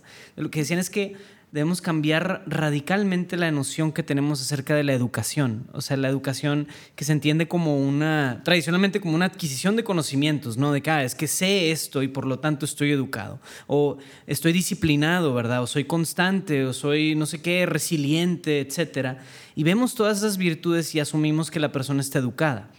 Pero lo que decía sobre todo un autor que se llama Luigi Giussani es que la educación es educar en la libertad. La libertad de, de, de sí, una persona absolutamente libre en sí misma, que puede andar por el mundo conociendo, curioseando, descubriendo, libre de las ataduras, libre de los miedos, inhibiciones. Esa es una persona educada. Entonces me acuerdo de, por ejemplo, mi hermana, que, bueno, mi hermana hace, tiene, tiene seis hijos y hace homeschooling y demás y muchas otras cosas, pero ella, uno de sus hijos le costaba mucho aprender el tema de la multiplicación, o sea, no podía, no podía. Entonces mi hermana lo que dijo es, hey, calma, a ver, vamos a, vamos a pausar este tema por tres meses y en tres meses lo retomamos. Y tres meses después intentó la multiplicación y el niño lo aprendió perfectamente bien. Yo decía, qué bonito, o sea, la personalización de, una, de algo, que más importante o no de que aprenda a multiplicar, es cómo se siente en torno a eso, ¿no? O sea, es el que para él, para él el mensaje es yo puedo, simplemente necesito mi tiempo y necesito, ¿verdad?, mis momentos. Yo me acuerdo muchas veces en mi educación y, que es la, situación de muchos, que nos dijeron que éramos burros porque no sabíamos tal cosa, que nos, eh, nos insultaron en la escuela. a mí la maestra Miscoco en el cuarto grado, ¿verdad? Me, me, me, trató muy mal y todo eso. O sea, pues es parte de, ¿no? O sea, y, nos, y, traemos como también esta cadenita de maltratos y de cosas porque, oye, pues es que no puedes adquirir este conocimiento, por lo tanto, eres burro, ¿no? Un montón de cosas, ¿no? Entonces cambiar un paradigma, implica cambiar un paradigma de lo que conocemos y entendemos por educar. Fuerte, ¿no? No sé. Sí, sí, totalmente. De hecho, eh, hicimos, yo tengo varios este, episodios que hablo de la escuela, ¿no? Y sí, cómo es necesaria una revolución escolar, porque a todos los niños los queremos eh, masificar en que aprendan lo mismo al mismo tiempo. y si no, les ponemos etiquetas. Y esto nos aprisiona en un sistema muy represivo hacia los niños. O sea, está lejos de ser amable con los niños esta estructura escolarizada. Por esto mismo que en algún momento funcionó para que todos tuvieran como los mismos conocimientos para entrar a las fábricas a trabajar, ¿no? Pero ahora tenemos que pensar que no nos sirve más eso, que tenemos que acompañar a cada individuo en su despertar, en conocer sus talentos, en, ver sus habilidades, en, claro, la curiosidad, el juego. Eh, hay un montón de cosas y también en pensar en construir nuevos tipos de escuelas que acompañen más a los niños. Eh, hay, este, tantas alternativas también en internet que puedes encontrar y que hoy en día ya, vaya, pues decir, no, pues es que yo no entiendo tal cosa, pues vas a un video de YouTube y te lo explica muchísimo mejor que el profe que ni siquiera estudió pedagogía y que ahí está tratando de atiborrarte con un conocimiento. Pues con esas alternativas dices, pues ya no hay necesidad, no es, no, es, no es tan obligatorio el, encasillarme en un modelo, ¿no? Sí, sí, claro, no, no. Y, y por ejemplo, todas estas eh, pedagogías, ¿no? Que es Montessori, Waldorf, Reggio Emilia, todo esto es muy lindo porque, a ver, sí está viendo otras formas de ver eh, a los niños cómo aprenden, pero luego lo bajamos rígido y estructurado y escolarizado. Caemos pero en lo mismo, punto es, es, ir mirando eh, y bueno, ir tomando de cada pedagogía cosas que nos pueden ir sirviendo y lo que no va pero ir viendo también cómo los niños aprenden. Ellos en su naturaleza quieren aprender. Es más, el ser humano todo el tiempo quiere aprender. Toda Tiene la vida. esta hambre, esta curiosidad, pero también lo que le gusta y lo que le interesa. Si les obligamos a leer un libro, dicen, no, es que ahora los niños no quieren leer, pero es que porque les imponemos que leer. Pero si ellos tienen, eh, ellos escogen algo que les interese, se van a acabar libros y libros y libros, porque es algo que les va a gustar, ¿no? ¿Y quién dice que tienen que leer tal cosa? ¿No?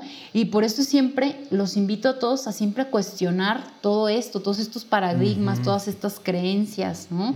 Y todas estas teorías que suponen que tienen que cumplir el niño a gatear en estos meses y no tiene un problema y luego ahí estamos. Ahorita cuántos niños hay medicados? Para mí esto sí es una verdadera tragedia de la humanidad. O sea, la verdad es que yo descreo de que algún niño necesite estar medicado, salvo en ciertos muy pequeños casos, pero ahora se disparó, es impresionante. Claro, y les diagnostican déficit de, déficit de atención a cada rato, ¿verdad? Todo el mundo tiene déficit de atención ahora, ¿no?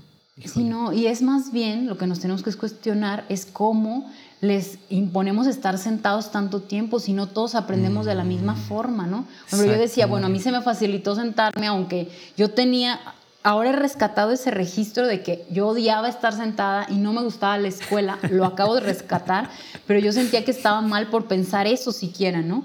Pero digo, es que es ilógico que un niño que es movimiento tenga que estar sentado tanto tiempo y los obliguemos a estar tanto tiempo, mm, estar mirando un pizarrón o estarles metiendo información que no les interesa, para ellos no tiene sentido.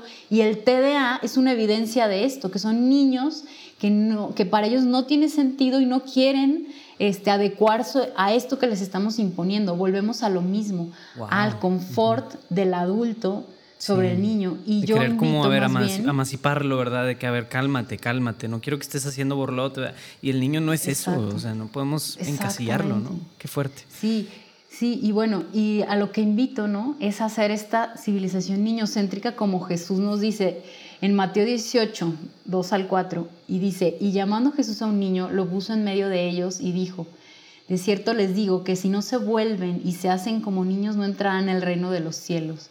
Así que cualquiera que sea como este niño es el, es el, es el mayor en el reino de los cielos, ¿no? Y después dice que quien recibe a un niño me recibe a mí.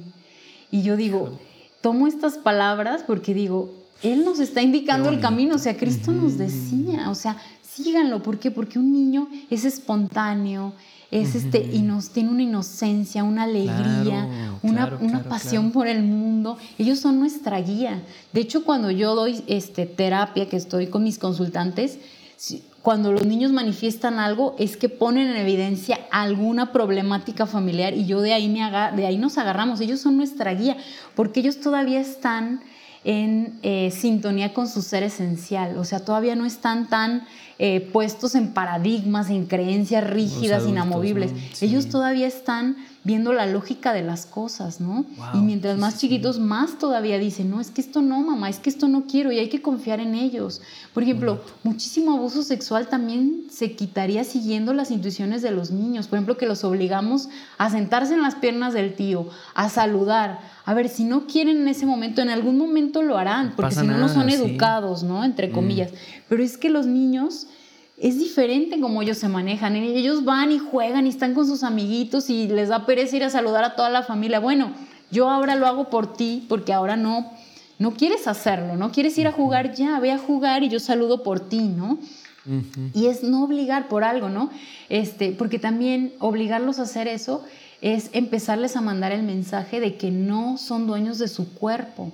Entonces, que podemos hacer lo que queramos con su cuerpo y tiene que obedecer, exacto, tienes que obedecer. Si te, si te digo que vayas y te sientes ahí o que saludes de tal manera o que des un beso, no sé qué, pues él dice, los adultos me pueden, me pueden como ordenar hacerlo y lo esperable es que yo lo haga.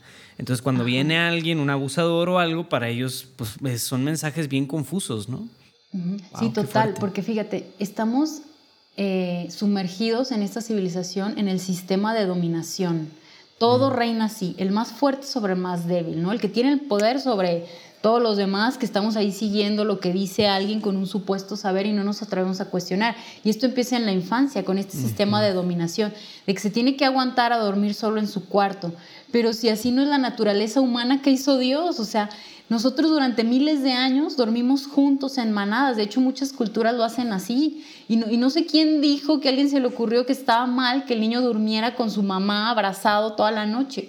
yo duermo con, con, mis hijos abrazados porque para ellos es natural, se sienten seguros, recompensa el tiempo que no estuve con ellos porque dormidos no nos vamos a ir a ningún lugar. Eso refuerza su seguridad. De hecho, tengo un episodio que se llama El arte de dormir con niños que está buenísimo para que lo escuchen, porque son creencias que no sé qué a alguien se le ocurrió, algún autor, que no voy a decir nombre, se le ocurrió sacar un libro de que estaba mal y ya todos nos agarramos de ahí está mal, y cómo los niños, hay recuerdos de los niños, cómo están llorando en la puerta de sus papás toda la noche, deseando dormir con sus papás porque están muertos de miedo en su cuarto oscuro.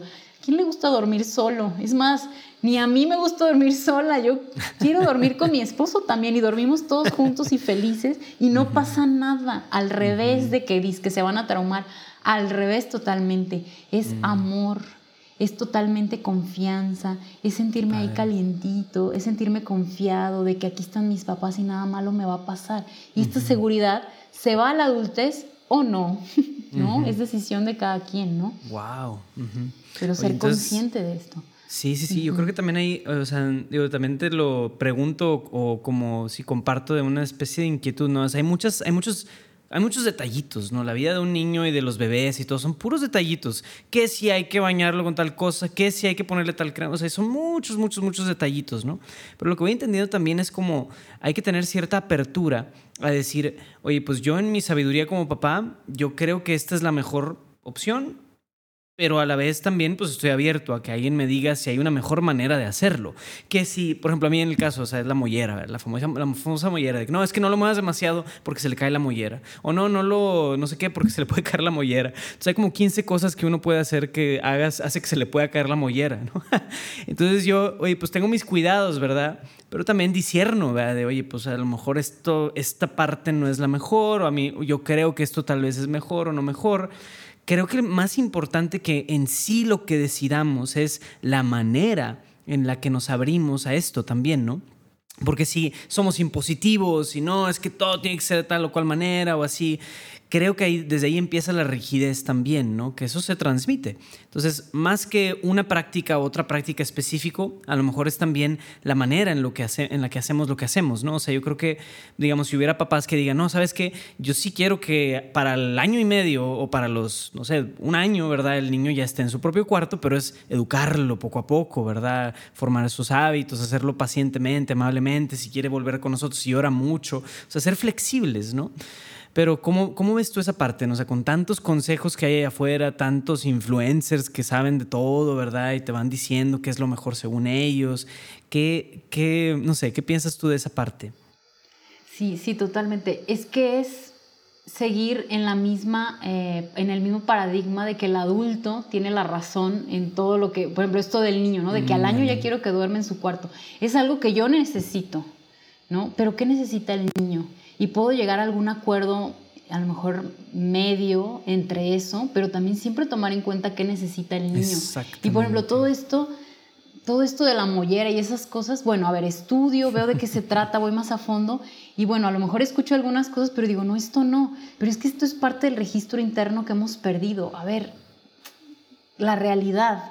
Esto pasa cuando es la mollera, estudio qué pasa, que se tiene que cerrar la cabecita, estas cosas y veo realmente que es, porque hay mil mitos y miles de cosas de que si haces esto, el niño le va a pasar esto para siempre, o, que si te das un susto no le puedes dar leche materna porque está contaminada y la tienes que tirar. O sea, esas cosas de dónde, quién se las inventó, ¿no? Y, y, luego también es ir estando buscando muchas respuestas en el exterior. Un, te voy a contar a mí algo que me pasó. Cuando mi segunda nena nació, yo siempre he dado pecho a libre demanda. Ah, es que no he terminado de contar mi historia de psicología. bueno, voy a contar eso y luego cuento esto de la leche materna rápido. Bueno, yo dejé de estudiar psicología porque mm, yo pues dije, no, mi hijo me necesita a mí y a nadie más y me quedo con él y voté todo.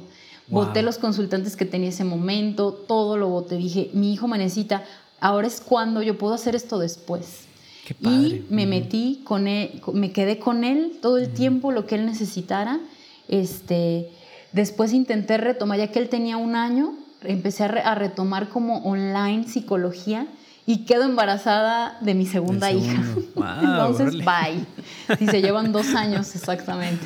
Órale. Como al año y cacho dejé de, estudiar psicología otra vez y me metí a estudiar eh, la biografía humana online también. Y era muy tranqui, era una clase a la semana y podía estar escuchando la clase con mi nena en brazos, ¿no?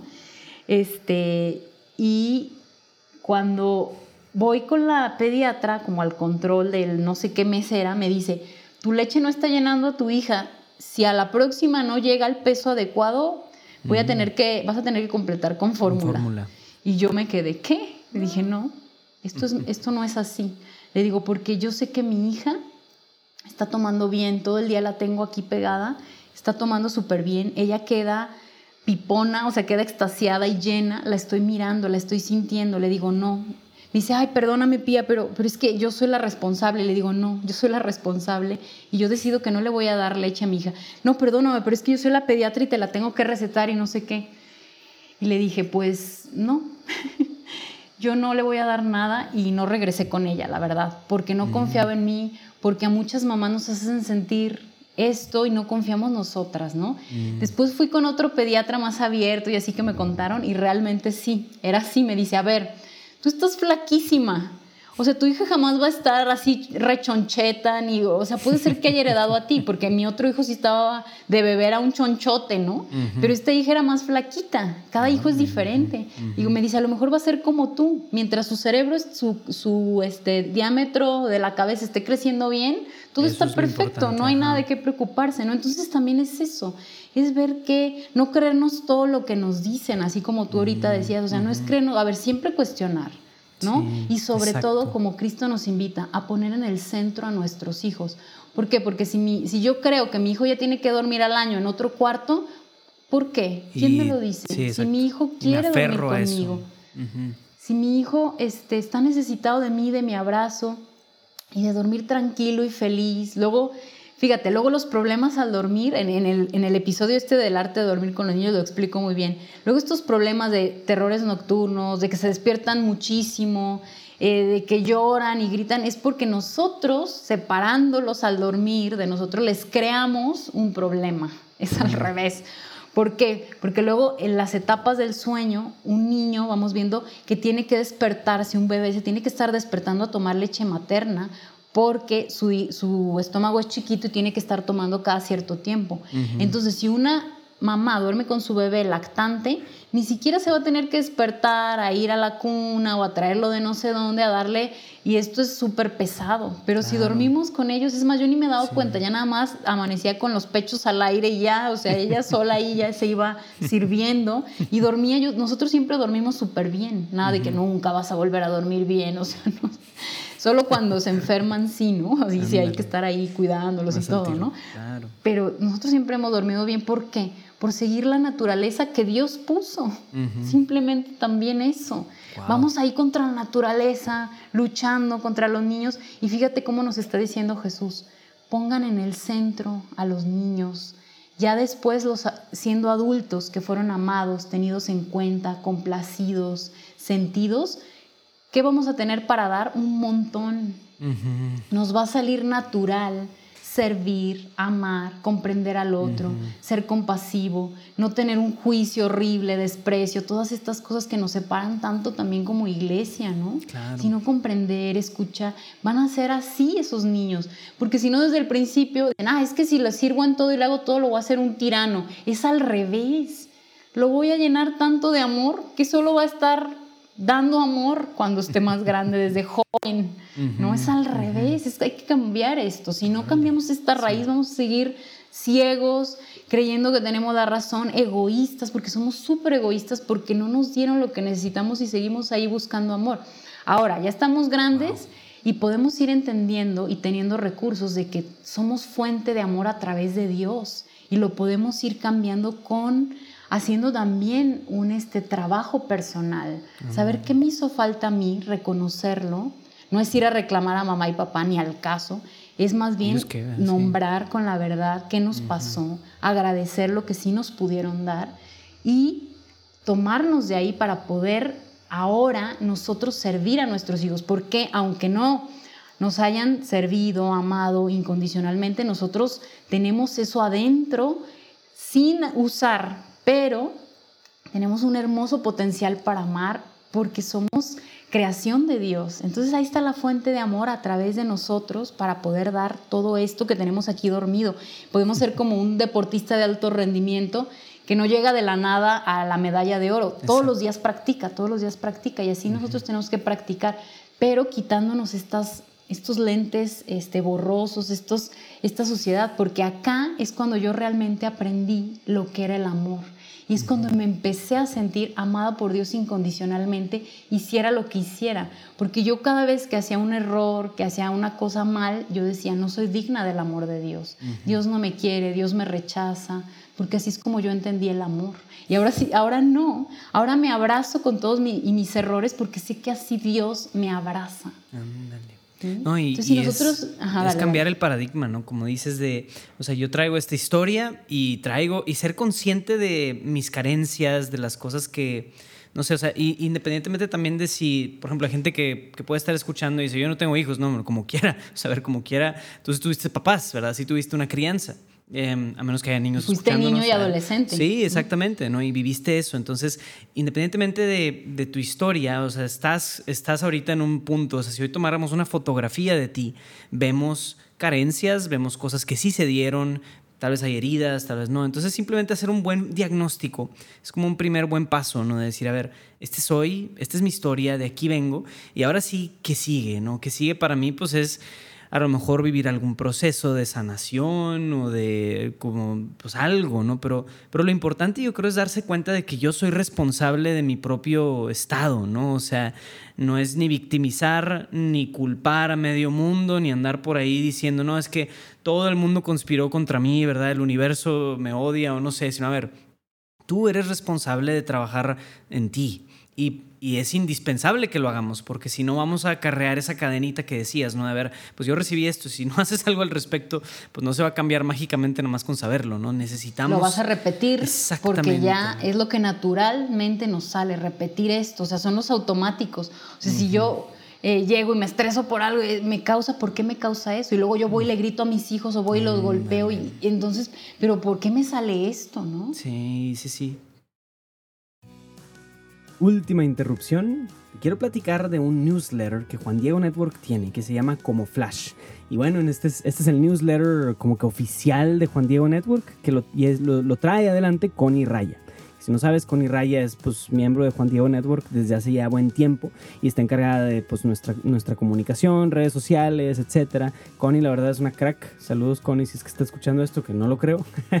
Pero bueno, el punto es que en este newsletter semanalmente, que eh, semanalmente Connie nos platica novedades, cosas, ahí nos comparte algunos links, algunas novedades de cosas que están pasando en Juan Diego Network, etc. Y neta, pues es una, también es, una, es un súper padre newsletter. El formato es así como platicado, no es así como formal, institucional, ni nada por el estilo, y se llama como Flash. Los puedes buscar ahí tal cual, ya sea en nuestras redes o en Google, meterte ahí o en la página de Juan Diego Network, maneras de suscribirte a este newsletter, donde ya hay más de 6.000 personas participando de esto.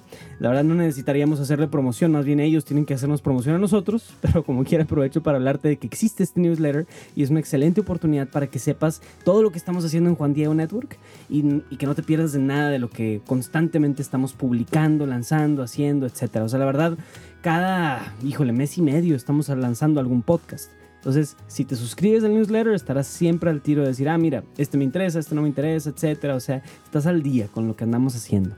Y obviamente, pues puedes ahí también interceder por nosotros, por todo lo que hacemos y así, ¿no? O sea, tiene como que también ese toque de las cosas que están pasando en la iglesia. Pues bueno, como Flash, el newsletter oficial de Juan Diego Network. Búscalo, suscríbete y no te lo pierdas. Regresamos a la platicada con Pía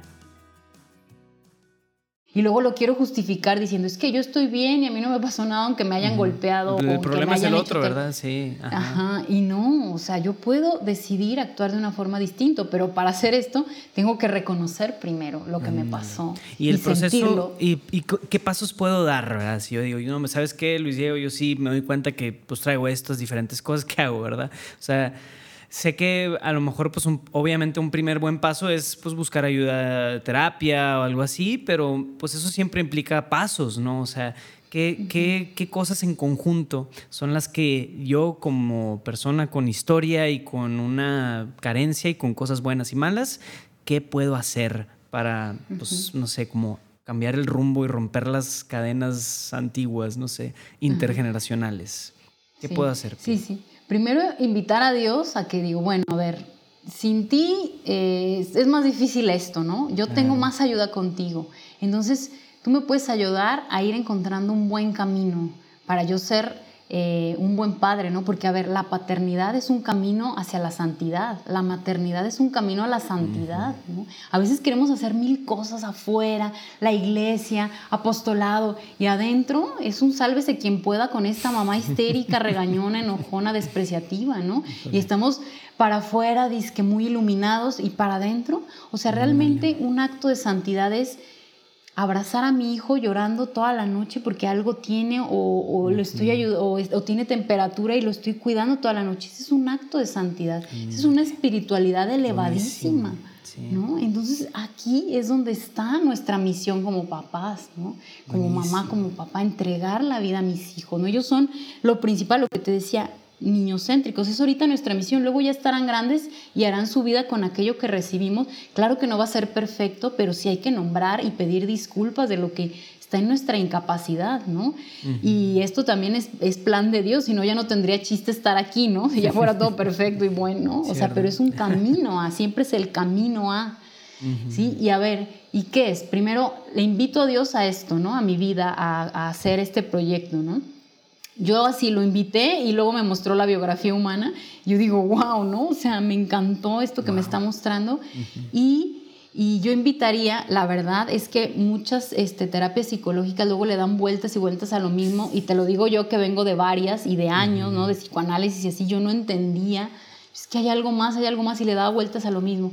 Y acá la diferencia que es que vemos nuestra historia desde el punto de vista del niño que fuimos, no como la nombró nuestra principal figura maternante, que en la mayoría de los casos fue mamá, no como mamá, qué mamá dijo de nosotros o qué mamá dijo que pasó bajo su propia mirada, sino mm. verla desde cómo yo lo viví, darle, sentir a esa niña o a ese niño que yo fui para entender qué me pasó, ver mi verdad, ver mi ah. realidad. Desde ahí ya voy quitándome los lentes, ¿no? Como yo decía, bueno, estaba en la iglesia, era parte de movimientos, pero seguía con desprecio, juicio hacia el otro, dentro de mí no había un cambio real, ¿no? Entonces poco a poco es ir viendo, ir sintiéndome a mí, porque también el mandamiento de Dios dice, amarás a tu prójimo como a ti mismo. ¿Cómo voy a amar al otro si ni siquiera me amo a mí, ni me comprendo a mí, ni me siento a mí, ¿no? Desde que fui niño. Entonces, primero me tengo que abrazar, aceptar, sentirme amada, amarme yo mismo, sentirme amada por Dios y después puedo hacer algo por el prójimo, porque sí, nuestra misión en esta tierra es amar al prójimo. A eso venimos, a darle nuestros talentos también a la humanidad, tantos talentos que se pierden porque en la escuela nos dicen que tenemos que ser buenos para eso y ya, y siendo que éramos deportistas, astronautas, o sea, mil cosas que no te enseñan en la escuela que está limitada a dos cosas, ¿no? Entonces, esta, como tú decías, esta libertad de elegir, ¿no? Y esta libertad de elegir el amor, porque esa es la verdadera libertad, ¿no? Entonces, yo invitaría a hacer un proceso que le diera voz real al niño que fuimos. Yo no conozco muchos, eh, la verdad. Yo realmente conozco bien la biografía humana porque me especialicé en esto. Yo invitaría a hacer su biografía humana yo tengo algunos espacios ahí que, bueno, yo le doy prioridad a mis hijos totalmente, entonces no tengo muchos espacios, pero yo puedo también al, a los que vengan primero, ahí sí, ya haciendo mercadotecnia. Ya vamos a ver el, código, el cupón de descuento aquí, ¿verdad? ¿Cierto? Abrir algún espacio conmigo pero también tengo muchas compañeras que están practicando, que ya tienen experiencia también en esto de la biografía humana. Yo invitaría a hacer este proceso, ¿no? este, de, porque a mí se me hace muy real, a mí me ha ayudado un montón, ¿no? Es de lo que yo conozco. O si no, alguno que, pero que le diera realmente voz al niño que fui, que entendiera lo que me pasó, ¿no? Que también, yo creo eh, que muchos, o sea, a veces el miedo es como que cuando uno va a abrir el libro de su propia vida, a veces puede ser un arma de dos filos. O sea, yo también he visto que hay algunos, unas personas que entran con mucho como deseo de, de, sanar o de mejorar y todo eso y terminan, la verdad, a veces peor, ¿no? Porque a veces el proceso se, se, se enfoca en, como tú dices, en interpretar, ah, es que pasó esto y no sé qué, y es culpa de alguien más y total, termina en un ciclo de culpabilización y de ah, pues, los otros, los otros, los otros. Pero qué bien que, oye, pues una alternativa en donde, a ver, independientemente de, sea, tu papá a lo mejor ya está en su vida, el hombre es un hombre feliz o no es feliz, o sea, o sea independientemente del otro, a ver, eres tú, ¿no? O sea, es tu vida, es tu historia y realmente a veces nos, nos creemos como que muy sofisticados, ¿verdad? Porque ya a lo mejor, no, pues tengo una carrera, ya viví mi vida, a ver, seguimos siendo esos niños que buscan o no aceptación, atención, o sea, eso viene, a lo mejor con más paradigmas e historia, pero a la hora de abrir ese libro de la vida hay que ser bien cuidadosos en, en a qué le damos cabida, ¿no? Porque sí, hay gente que, que, con buena intención abre eso y termina a veces peor, ¿no? O sea, por. A veces también le dan hasta este toque espiritual, ¿verdad? De un montón de heridas y cosas y así. Pero esto suena como a una alternativa bien objetiva, que se basa, o sea, se basa en lo que te entiendo como más en ser detectives, historiadores, de a ver qué te pasó, a ver cómo estuvo. Exacto. Sin interpretaciones. Exactamente. nosotros vamos a buscar la realidad, la verdad de lo que pasó, ¿no? y borramos un montón de cosas que no sirven, porque los recuerdos, lo que te decía, recordamos lo que se organiza en la conciencia lo que fue nombrado por mamá y no, no lo que nosotros sentimos. ¿sí? Entonces es que recuperar eso, es recuperar, porque mamá pudo decir, por ejemplo, a mí, es que tú eres estudiosa, eres bien portada, eres una niña buena, pero eso no concordaba con lo que yo era, ¿no? Yo quería hacer otra cosa, yo quería brincar, yo quería cantar, yo quería actuar, yo quería y pero bueno, era niña buena, pero realmente no era una niña buena, era una niña reprimida. Entonces esto, cuando yo lo entendí, yo dije, ¡Ah! es otra óptica sobre mí misma. Completamente. Y que puedo tener la libertad de hacer lo que yo quiera y sin tener miedo a equivocarme, porque yo también, cualquier error, bueno, a mí hacer podcast, no saben cómo me costaba de trabajo, sobre todo los primeros que hice, que fueron los retos de cuaresma, los grababa 10 veces porque no salían perfectos. Y después analizando esto en mi propio proceso, me decía mi, la, la, que, con la que yo consulto, que también es de la biografía humana, me decía, a ver, no, tú entrega con amor lo que tú sabes. Te vas a equivocar, sí, a lo mejor ya no vas a pensar eso dos años después o lo vas a evolucionar, pero no importa, es lo que entregas en este momento con amor y quien quiera va a venir y quien no, no. Entonces yo dije, sí, ¿por qué tiene que ser tan estresante grabar un episodio, no? Entonces voy en ese proceso, no, no, no creo que ya, o sea, siempre que voy a hablar en este micrófono me pongo muy nerviosa, ¿no? Hasta te dije a ti, Luis Diego, ya me puedo poner nerviosa, hoy sí vamos a grabar, ¿verdad? pero ya lo veo con, con, gracia y esta gracia hace que se rompa la rigidez, ¿no? Es eh, buenísimo. entonces es, es este proceso de ir viendo con verdad, con realidad, con lógica de lo que nos pasó. Fíjate, esto tiene más que ver que, de psicología con lógica matemática, casi casi, a ver, ¿qué pasó aquí? ¿No? Y, borrar todo el discurso engañado y el yo engañado de lo que yo creo que yo fui. ¿no? Yo ya no soy niña buena. ya estoy más bien aprendiendo a amar y a mirar al otro, ¿no? Es diferente, ¿no? Buenísimo. No quiero ser una buena madre porque yo sé que no existe esa perfección. Ya quiero ser una mamá amorosa, compasiva, eh, que acepte a mis hijos como son, y, pero de paso a mí misma primero, con todos mis errores, ¿no? También abrazarlos, porque ahí va cada día, cada día a llegar a este camino de santidad. Es un camino, no un, no un fin, ¿no? Es este camino. Buenísimo. Muchas gracias, Pia, por todo eso. Y eh, entonces en, en, la historia, por así decirlo, entonces ya nació tu segunda hija y ya ahorita son solo dos o tienes más hijos. O sea, ahí, solo tengo dos. Solo tengo dos. pero fíjate. sí, no, ya, ya. Sí, no, es que en mi propia historia también he visto que para esta mamá, Pia Medellín, es un montón. ¿Por qué? Porque yo con mi propio personaje a cuestas, ¿no? Mis mecanismos de defensa yo, yo soy muy egoísta, arraso con mi deseo, no tomo en cuenta. Entonces, para mí un trabajo de tomar en cuenta el deseo de mi hijo, tomar en cuenta el deseo de mi hija, tomar en cuenta mi deseo, el de mi esposo, y que estos deseos convivan en el mismo campo emocional, para mí ha sido un trabajo de locos. O sea, a mí yo me vuelvo loca, o sea, me he vuelto loca. He tenido que tener mucha red de apoyo, mucha compañía, mucho indagarme, para yo poder tratar de ser respetuosa con mis hijos. Wow. Buenísimo. Eh, entonces, eh, para mí ahorita, en este momento yo diría, yo ahorita no puedo con otro hijo. Yo le he dicho a Dios, Dios, ayúdame porque yo ahorita me siento sobrepasada, ¿no? A mí se me hace muy difícil, ¿no? Me pongo muy histérica, arraso con mi deseo. Y yo le nombro esto a mis hijos, digo, es que no, no sé ser mamá y estoy aprendiendo, ¿no? Y yo digo, en el momento en que ya me empiece a sentir mejor y así, bueno, tú me mandas a, a otro hijo si tú quieres, ¿no? Pero yo ahorita digo, yo no puedo, sinceramente, se me hace muy difícil. Para mí esto ya es un montón. También además quisiera hacer una comunidad educativa diferente. Entonces, para ellos, ¿no? Para darles también a ellos esta posibilidad de aprender de una forma diferente. Y estamos en construcción. Entonces, son muchas cosas y digo, ahorita no siento que esté llamada a tener otro hijo. Pero bueno, Dios, dirá. Sí, sí, sí, sí. Y mi pregunta yo también en el lado de como, pues, o sea, es entender cómo, o sea, a veces... Sí, no sé, digo, o sea, hay mucha gente que valoriza mucho el, ah, ¿cuándo el siguiente? Y todo eso. No, no, no, yo creo que es como bien dices el, a ver, este ser humano uno a la vez, ¿no? O sea, tengo mi cuñado, el de los seis hijos, él mismo, cuando yo he hablado con él de, de estos temas, me dice, no, no, no, a ver, yo nunca, o sea, siempre quisimos, ¿verdad? Familia y lo que quieras, pero siempre es uno a la vez, a ver, uno a la vez. Y es uno, a la vez. Y esa es nuestra regla de oro aquí en la casa. Tenemos uno de dos meses y decimos, cuando dicen, ¿cuándo el siguiente? Y entonces, a ver, uno a la vez, uno a la vez. Y cuando Dios quiera, ¿verdad? Porque los hijos son de Dios y son un regalo de Dios creo que eso también es importante, ¿no? Cambiar la perspectiva de decir, a ver, son mis hijos, a decir, son los hijos de Dios.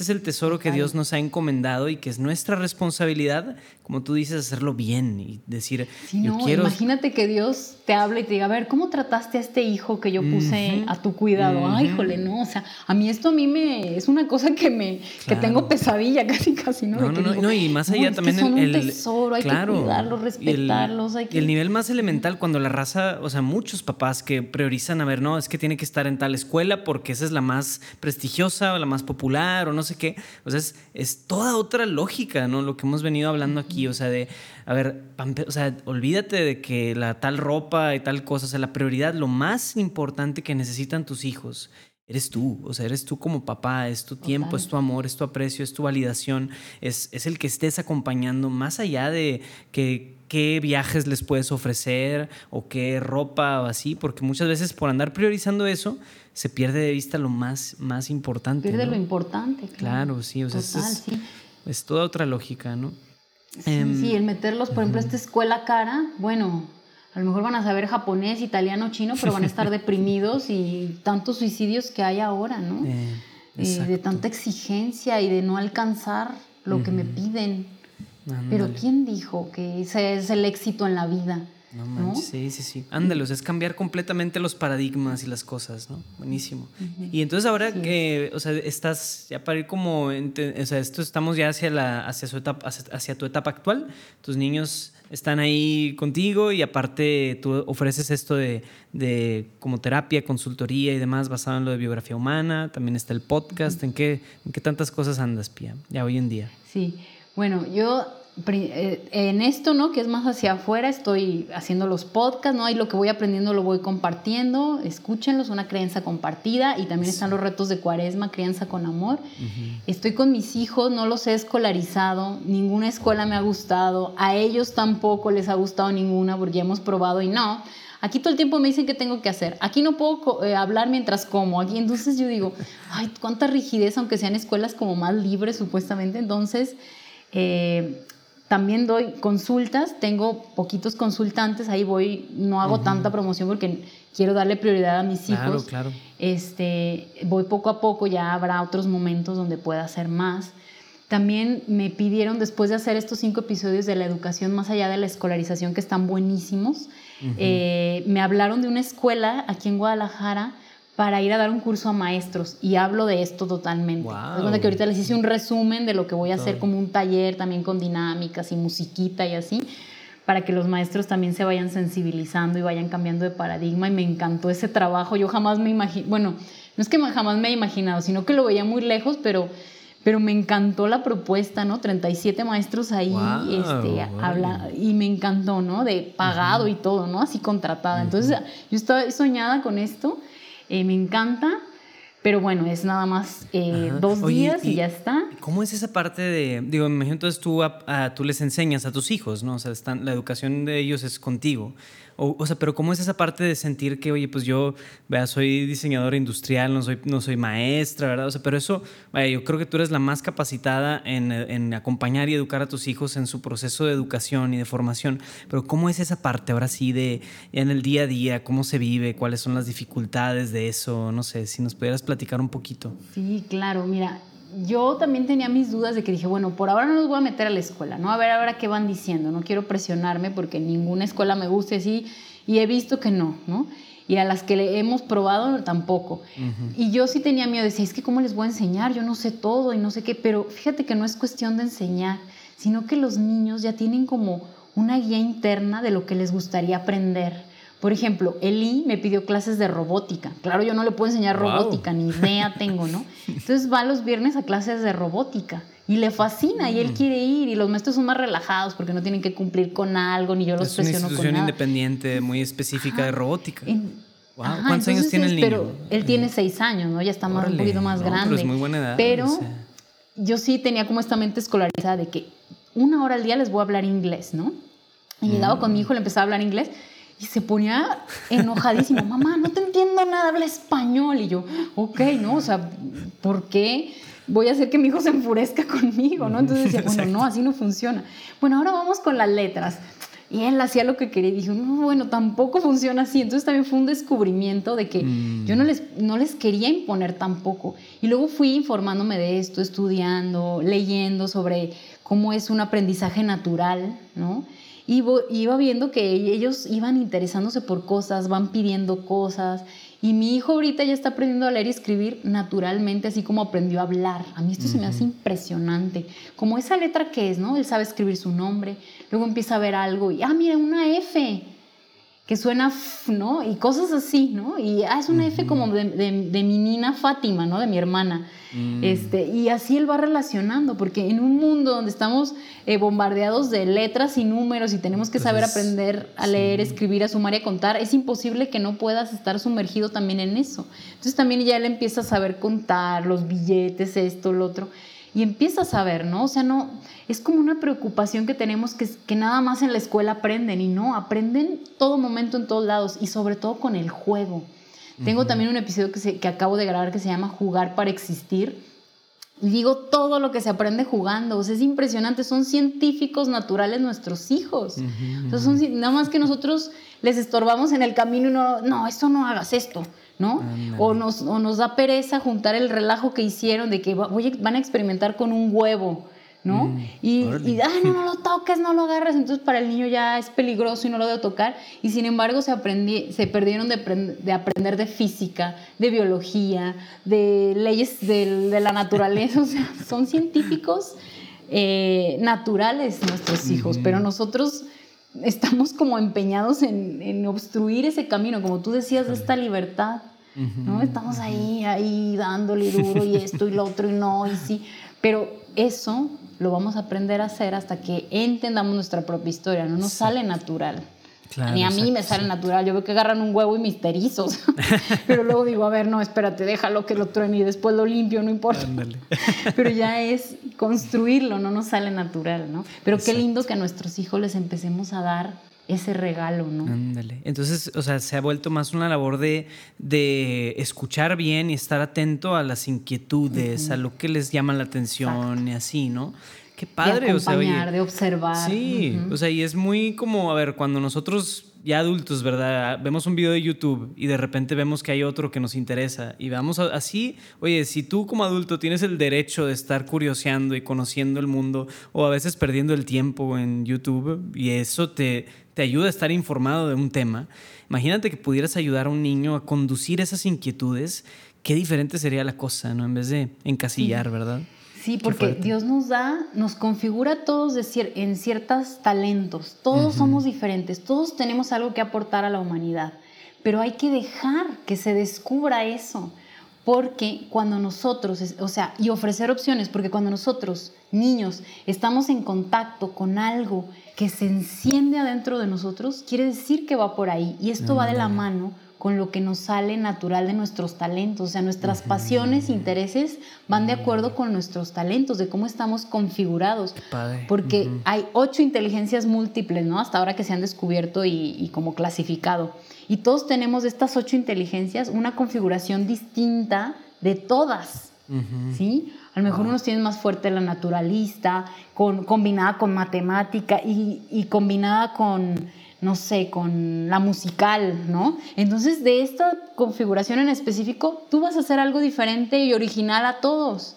Y cuando tú encuentres lo que te causa entusiasmo, esto te va a ser buenísimo para lo que haces y la gente lo va a adquirir, lo va a comprar o lo vas a vender o se va a dar natural. ¿sí? O sea, yo cuando en, mis primeras consultas de la biografía humana decía, no puedo creer que me vayan a pagar por algo que me encanta hacer. O sea, ¿cómo puede ser esto posible? ¿no? O sea, ver el trabajo con amor, con entrega, con dedicación. Y a la gente le gusta y persevera y eso es lo que atrae a las personas a tu trabajo, el entusiasmo que le pones a las cosas. Y nosotros queremos que vayan a Harvard porque les van a dar un título diciendo que están súper amargados y a nadie atrapan porque no les gusta, ni tenían idea que eso era lo, eso no les gustaba ni siquiera, ¿no? O iba por ahí, pero en ese, no en ese formato, no sé, cada historia, ¿no? Pero es esto lo que atrae a la gente, el entusiasmo, esto, esto es solo, ¿no? Por ejemplo, esto del trabajo al curso que voy a dar a la escuela, yo ni me imaginaba, yo, ¿cómo? ¿Yo? ¿Seguras que yo no se equivocaron? Eh, y me encanta, digo, wow, qué lindo, ¿no? Que yo haya como eh, dado esa, que haya contagiado estas ganas de aprender de algo que yo estoy compartiendo, ¿no? Wow, buenísimo, buenísimo. Muchísimas gracias. Esto es lo que hay que ayudar a, construir, a, nosotros a construir a nuestros hijos. ¿no? Sí, sí, sí. Un nuevo camino. Un cambio de paradigma, una reforma como educativa dentro de la casa y todo, ¿no? y por último, a lo mejor como, ah, o sea, también en esa misma línea, o sea, ¿qué piensas del tema de educación en fe? O sea, a ver, eh, ya como algo que tiene que ver con educar al niño en la, en la fe católica y así, la catequesis y esa parte, como que a veces hemos caído en exactamente lo mismo, ¿no? El modelo típico de que pues vas a la la parroquia, te dan tu formación catequética, oye, pues se supone que tienes que aprender todo lo necesario, cumplir los requisitos para que te puedan dar tu primera comunión y después te despachan, nunca volvemos a saber nada de ti, nos vemos cuando te cases, ¿verdad? Si es que te quieres casar. O sea, y creemos que, ah, claro, se cumplió la catequesis, y nos damos unas palmadas así como, ah, felicidades, pero no. O sea, visto desde este punto de vista, ¿Qué también podemos hacer en tema de educación de fe, no? Y pues también mucho desde casa se puede hacer. Por ejemplo, sé de quienes tienen como ¿Cómo se llama? O sea, había una, una, teoría, creo que es en Estados Unidos, que se llama liturgical living o como vivencia litúrgica. ¿no? Entonces, ah, es cuaresma, vamos a comer comidas cuaresmales aquí en la casa y vamos a decorar como si fuera aquí cuaresma, ¿verdad? Para que el niño aprenda, ¿verdad? Entonces, no sé, le pones ahí tantita ceniza, no sé, como que también un elemento didáctico para que entienda este concepto de los tiempos litúrgicos, ¿no? Es un ejemplo, ¿no? Y hay quienes dijeran, a lo mejor es buena o mala idea, pero ¿qué piensas tú de esa parte, ¿no? De a ver, ¿qué se puede hacer para que desde la casa también, pues que no caigamos en la misma imposición de educación, ¿no? Que, con la que también venimos arrastrando. Sí, sí, porque si lo imponemos, si lo queremos meter a fuerzas, ¿qué vamos a hacer? Lo van a repeler. Y por eso hay tantos jóvenes apáticos, o sea, que no les interesa absolutamente nada de su mamá piadosa en el templo, está ya muy amorosa y muy acá y muy rezándole a Dios, pero a mí no me ha dado amor. Entonces, ¿yo cómo vivo eso? O sea, para mí es una total incoherencia, es ridículo, ¿no? O sea, a lo mejor no lo piensas así de claro, pero lo sienten así los jóvenes. En el fondo hay una hipocresía. Tienes que ir a misa y a fuerzas, y incluso hasta dan premios y castigos si lo haces, si lo haces o no, ¿no? que también esto es un error, ¿no? Este, educar en premios y castigos, que de eso también hablo en mis podcasts, pero ahorita no lo voy a decir. A ver, ¿cómo educo en la fe a mi hijo? También tengo un episodio de eso para que lo vayan a buscar, pero es lo mismito. A ver, Luis Diego, ¿tú cómo crees que un niño quisiera que se le presentara todas estas cosas de Dios, porque sabemos que son hermosas, que son eh, valiosísimas para toda su vida. ¿Tú cómo crees que a un niño le gustaría que se le presentara Jugando, para empezar, a través de un juego y eh, también... tin, tin, tin. Y despertando curiosidad. El niño tiene preguntas locas acerca de Satanás o acerca de la Virgen o hacer... Oye, pues rascarle, o sea, no hay dudas tontas. Y lo que no sepamos, lo investigamos Exactamente. Como también me pasa a mí mismo. Oye, mamá eh, ¿por qué la abeja pica? Ay, este, no sé, espérame, a ver, vamos a investigarlo juntos, ¿no? Ya tenemos la valiosa herramienta de Internet. No tengo que ser maestra de biología para, para aprender con mis hijos, ¿no? Con mis hijos es cuando más he aprendido en mi vida, ¿no? Es esto, toda la revolución que dio es aprender con mis hijos también, ¿no? Este, es eso, jugando. Por ejemplo, ¿cómo yo hago que mis hijos vayan a misa cada domingo? Pues me, me pongo una mochila, con dibujitos, cosas a veces que tienen mucho que ver con lo que vamos a escuchar en misa. Por ejemplo, toda la, toda la, este, la Semana Santa, cada día les teníamos ahí en misa para aguantar ahí horas y horas. Este, un montón de actividades, recortar, pegar, dibujar. Era una cuevita que se abría con una piedrita y salía Cristo triunfante. y bueno, hacer esto en misa fue para ellos, en esos momentos, fue para ellos entretenidísimo. Eh, estamos en un lugar, claro, eh, que, es un, un, cuartito a un lado de donde está el, el, todo lo principal. Estamos un cuartito al lado de niños, ¿no? Que así le llamamos.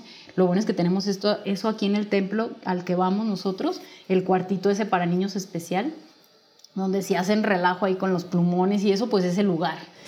Y nosotros, Jorge y yo, nos preguntamos pues si ponen atención o algo, ¿no? Porque yo también de repente me, siento bajo mi propio juicio, juzgada por otro, de que, esos niños no, no ponen atención. Pero se saben de memoria la misa, se saben de memoria los tiempos. Mira. Se saben de memoria la consagración del sacerdote cuando, cuando está con el pan y el vino. ¿En qué momento ellos así están aprendiendo, jugando, A lo mejor están dibujando, no sé, a Elsa y Anna de Disney, pero está poniendo atención. Está recortando la figurita, pero está escuchando. Ah, ya es la paz. Y hasta se paran y nos dan la paz. Están poniendo atención, pero a su manera, jugando, ¿no? Y cómo van aprendiendo todo esto jugando. La otra vez Lina me decía, mamá, ahora voy a jugar a, que voy a hacer unos podcasts. Ah, sí. ¿Y de qué los vas a hacer? ¿De qué tema? De, Dios. Ay, ay, no, de Dios, fíjate, yo, yo también creí que iba a decir de crianza, ¿no? o de mamás locas, desesperadas, yo qué sé. De Dios. Y yo, ok. También hay otro episodio donde les pregunto, les preguntamos a nuestros hijos, a los niños quién es Dios. En episodios traigo la voz de los niños, están ahí las grabaciones. Y es súper bonito cómo responden. Wow. ¿No? Entonces es así, es no imponer, es ir jugando. Ellos van a vivir, respirar y aprender los valores que nosotros tenemos. Y claro que si nosotros decimos que Dios es amor y ellos no sienten ese amor, porque es diferente decir te amo hijo, a que ellos se vivan amados, es igual esto. Si yo digo que Dios es amor y ellos no viven ese amor con, a través de mí, que yo les estoy diciendo que Dios es amor, no va a quedar, no va a tener lógica en su cabeza y no lo van a tomar como verdadero. Exacto. Entonces es eso. Wow, sí, sí, sí. O sea, primero este nivel de haber congruencia, congruencia de decir lo que predicamos se debe de vivir en el hogar también, pues sí, ya después como que un siguiente nivel es maneras creativas para pedagógicamente acompañar, ¿no? Así como lo buscamos hacer con la educación, pues exactamente igual, ¿no? Y yo creo que también es, sí, sí sirve también, o sea, el que, eh, que las iglesias los padres y los, me refiero a los sacerdotes, apoyen, ¿no? O sea, oye, teniendo un lugar especial para niños, ¿verdad? Coger a, parejas que tengan un espacio para poder ahí estar con niños, o sea, híjole, eso es bien importante también, porque llegas a un espacio donde no hay ni siquiera espacio para meter, por decir, no sé, una carreola o un no sé qué, o sea, o simplemente el ambiente no se presta para nada de eso, también es más difícil, ¿no? Entonces, creo que también si los niños crecen con una, con una noción de, oye, aquí en la iglesia puedo estar a gusto, también es bien bonito eso, ¿no? Este es un buen lugar para, que yo esté, ¿verdad? Sí, para mí, a mí ir a misa no es un momento de cállate, siéntate, no te muevas, no es un momento de rigidez y de, de desconfort, es un momento de también de o sea, de lo mismo que le damos en casa, ¿no? De jugar, de hacer, de esto. Y, para mí también fue un proceso entenderlo, porque si es que cómo van a ir a misa a pintar dibujos de, de Spider-Man, ¿no? Pero ya que fuimos comprobando que sí ponían atención efectivamente. Ah, bueno, pues es mejor eso a que estén todos regañados, tristes y así, ¿no? Sí. Y luego creo que ellos aprenden ya. Exacto, eventualmente descubren la solemnidad, el saber estar quietos, eso se descubre poco a poco después, pero eso es algo muy personal, ¿no? Es mejor. Exactamente. De hecho, en la misa pasada estábamos, en la hora de la consagración tratamos de Jorge y yo no hacer nada con ellos, aunque nos pidan ayuda, les decimos, espera que está la consagración. ¿no? Y ellos como que les cuesta trabajo un poco eso, pero el domingo pasado justo eh, estaba Lina dibujando no sé qué y va con él y le dice, Eli, ayúdame a esto, ¿no? Y le dice, voltea y estaba justo a la consagración, y voltea Eli, mi hijo, y le dice, Lina, ahorita más bajito o no hables porque está la consagración.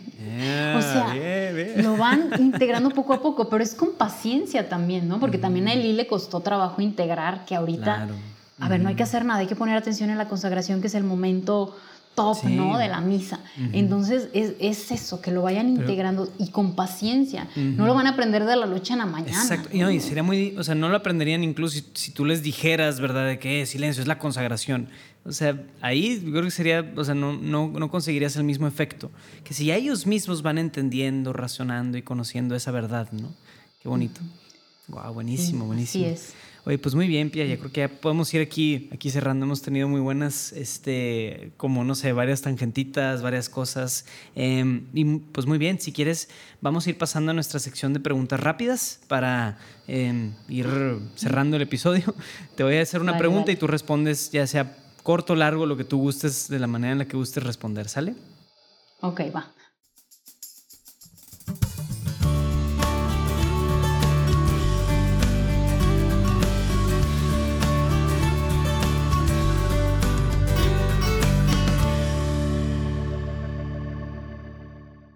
Perfecto. Muy bien. La primera pregunta es, ¿te acuerdas la primera vez que tuviste una experiencia espiritual? ¿Qué edad tenías y qué fue exactamente? ay, creo que fue un retiro que fui a los como 13 años, que sentí como algo hermoso de grupo y una presencia de Dios de amor. Sentí como ese contacto. Estaba muy chiquita y, y, me mandaban, ¿no? Pero me gustó, ¿no? Y sobre todo porque hice amigos y conocí otra, otra forma de amar a Dios en comunidad. Vamos. Buenísimo, buenísimo. Gracias, perfecto. Y siguiente pregunta es, ¿cuál es tu santo patrono y por qué? Ay, se me viene la Madre Teresa de Calcuta, porque ella, toda viejitita, en, ya al final casi de su vida, bueno, eh, sirve totalmente entregada a toda la gente fuera de la religión, creencia que fuera, siendo amorosa, compasiva y aceptando a todos eh, los que necesitaban ayuda y ella sabía cómo era sentir a esa persona que estaba sola, abandonada, sucia, que, que todos rechazaban es una, un amor y una entrega impresionantes y un ejemplo maravilloso de vida. Me encanta ella. Buenísimo. Sí, sí, sí. Increíble. Súper bien. Siguiente pregunta es, ¿qué significa ser católico hoy en día? Ser católico creo que es, para mi nuevo concepto, creo que es amar incondicionalmente, aceptar y comprender al otro. Para mí sería eso, ¿no? Eh, y un camino, y, claro, con la guía de Cristo que Él nos vino a dar mil enseñanzas preciosas eh, y sin perder de vista eso, ¿no? Porque luego el amor lo, tergiversamos a all you need is love y no es así, ¿no? Y no es esta entrega que Él nos demostró de amar hasta que duela y no hay nada más eh, fuerte que esa eh, imagen de la cruz, ¿no? De amo tanto que hasta entrego mi vida, ¿no? Y ese es, eso estamos llamados a hacer. Buenísimo. Por el prójimo también, ¿no? Y, por nuestros hijos también, los que somos papás. sí, y como venimos diciendo ya varias veces aquí en el episodio, es, o sea, descubrir en nosotros esa misma capacidad de amor, ¿no? O sea, que está en nuestra misma naturaleza, en la médula, la tenemos, ¿no? Entonces, como católicos, creo que es descubrirla y explotarla, ¿no? Qué padre. Muy bien, ¿tienes alguna oración que te guste orar, rezar seguido, que nos quieras compartir? Puede ser una ejaculatoria o algo, te digo, no tiene que ser rebuscado también, puede ser lo que sea. Sí, a mí, me gusta mucho eh, hablar, sobre todo en esta época de maternidad, hablarle a, María, ¿no? Que me enseña a ser mamá como ella. Y mm. me ha dado muchas señales hermosas como confirmaciones de que es el camino. Y me encanta el dulce madre, se me hace súper lindo. Y decirlo en plural, eh, dulce madre, no te alejes, tuviste de nosotros, no apartes, porque yo no soy yo, son mis hijos y mi esposo, ¿no? Me gusta decirlo, tuviste de mí, no apartes, ¿no? Porque es de las primeras oraciones también de niña, me acuerdo, que me consagré a María y es de las oraciones que me gustaba hacer desde niña. Y ahora lo cambié a plural, de, tuviste de nosotros, no apartes, ¿no?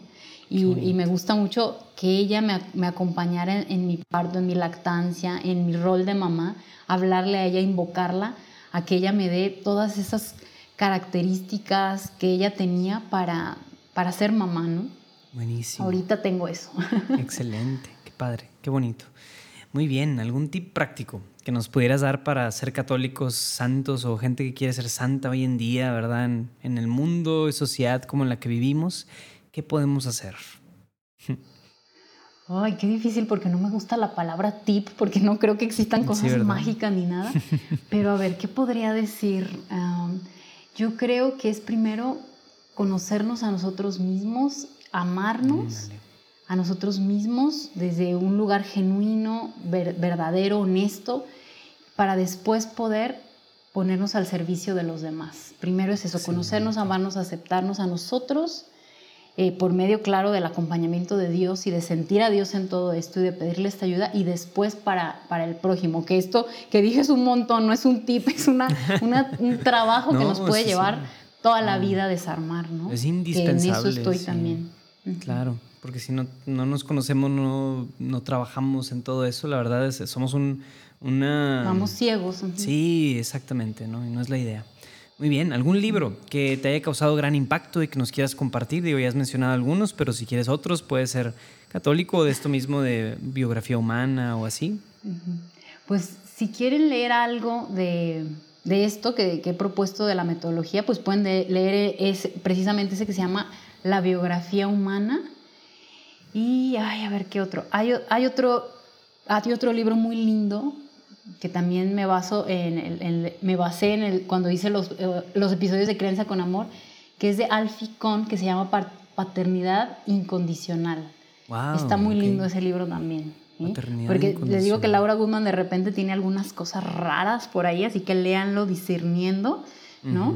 Pero hay mucho, eh, yo, yo la quiero un montón, he ido a, a, cosas con ella en vivo y a mí me fascina su amorosidad, ¿no? Pero, pero también hay cosas que ella no, no comulga con nuestras creencias. Pero este Alficón está bueno también, me gusta mucho cómo abordó todo, está precioso también este de Alficón. Alficón, excelente, buenísimo. Y por último, ¿alguna cosa por la que te gustaría que intercediéramos? Que intercediéramos. Eh, a mí me gustaría que la Iglesia Católica pudiera mirar y estudiar al niño como Dios lo diseñó, el diseño humano, ah, porque luego eh, no nos, no a los sacerdotes y a todos los que nos estudiamos esto, no entendemos ¿no? bien este diseño de Dios, que es lo, todo lo que hemos, hemos venido hablando en, en este episodio, que también fuera algo que se diera en la formación de todos aquellos que estamos estudiando escrituras, teología, filosofía, incluso los sacerdotes, porque de repente dicen unas cosas de sometimiento a los niños que a mí no, no estoy de acuerdo y que me gustaría hacer un cambio desde donde viene, ¿no? Desde la raíz de estas creencias equivocadas. Buenísimo, wow, pues sí, intercederemos claramente por eso, sí, sí, sí. Buenísimo. Pues muchas gracias, Pía, por compartirnos todo esto y por este episodio, la verdad, wow, pues es algo aquí muy reflexivo, súper impresionado. Pero no te vamos a dejar ir sin que antes nos compartas al menos unas dos personas que pudieran venir aquí con nosotros en Platicando en Católico. ¿Mm? Dos personas, ay Dios mío, ahí sí me agarraste en curva. Sí, siempre. Um, ay, a mí me gustaría que invitaran a Jorge, mi esposo, para que vieran el punto de vista de la paternidad y también a otro también que me encanta cómo ve la paternidad, que se, que se llama Rafael, espérate, Ay, se me fue. No es Piña, ¿verdad? No, no, es Rafa Piña, no. Es este. A ver, que se me venga, que se me... Pero Rafa Piña me lo recomendó a él, de hecho. Ah, mira. Ay, no me acuerdo del apellido. Rafael. Rafa. Es, es un maestro que está en la UP también. Pero no me acuerdo de su apellido, se me fue. ¿Cómo le hacemos? No, muy bien, pues ahí... ¿Le ponemos pausa y lo busco? No, no, no, no, está bien, está bien. No, ahí lo, lo, me lo llevo, nos lo llevamos de pendiente, pero sí, que me, después ahí si te acuerdas o por ahí lo investigamos y ya, lo invitaremos. Perfecto. Pues muchísimas gracias, Jorge y Rafael, vamos por ustedes.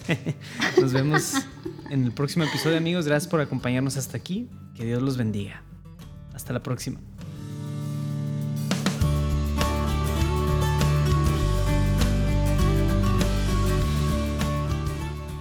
¿Qué tal la platicada? Oye, otro rollo, ¿no? Está bien intenso lo que anda haciendo Pía.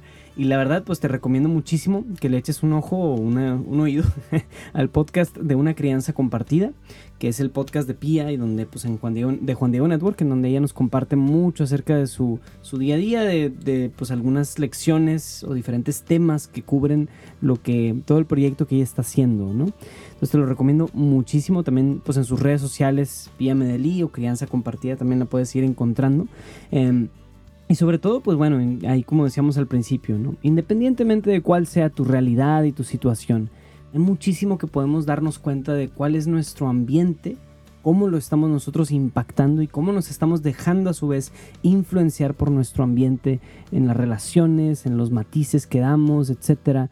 Oye, no somos islas, somos esponjas más bien y somos al, al final del día estamos plantados en un lugar con una comunidad, con una familia, con un grupo de personas en donde también participamos. Entonces no podemos ser indiferentes a esa realidad y más bien podemos nosotros impactar proactivamente en dejar un entorno mucho mejor y crear un entorno mucho mejor también sobre todo pues para los pequeños, para los niños que nos rodean, si es nuestro caso o no. Pues muy bien, gracias por acompañarnos en este episodio y nos vemos la próxima semana. Dios te bendiga.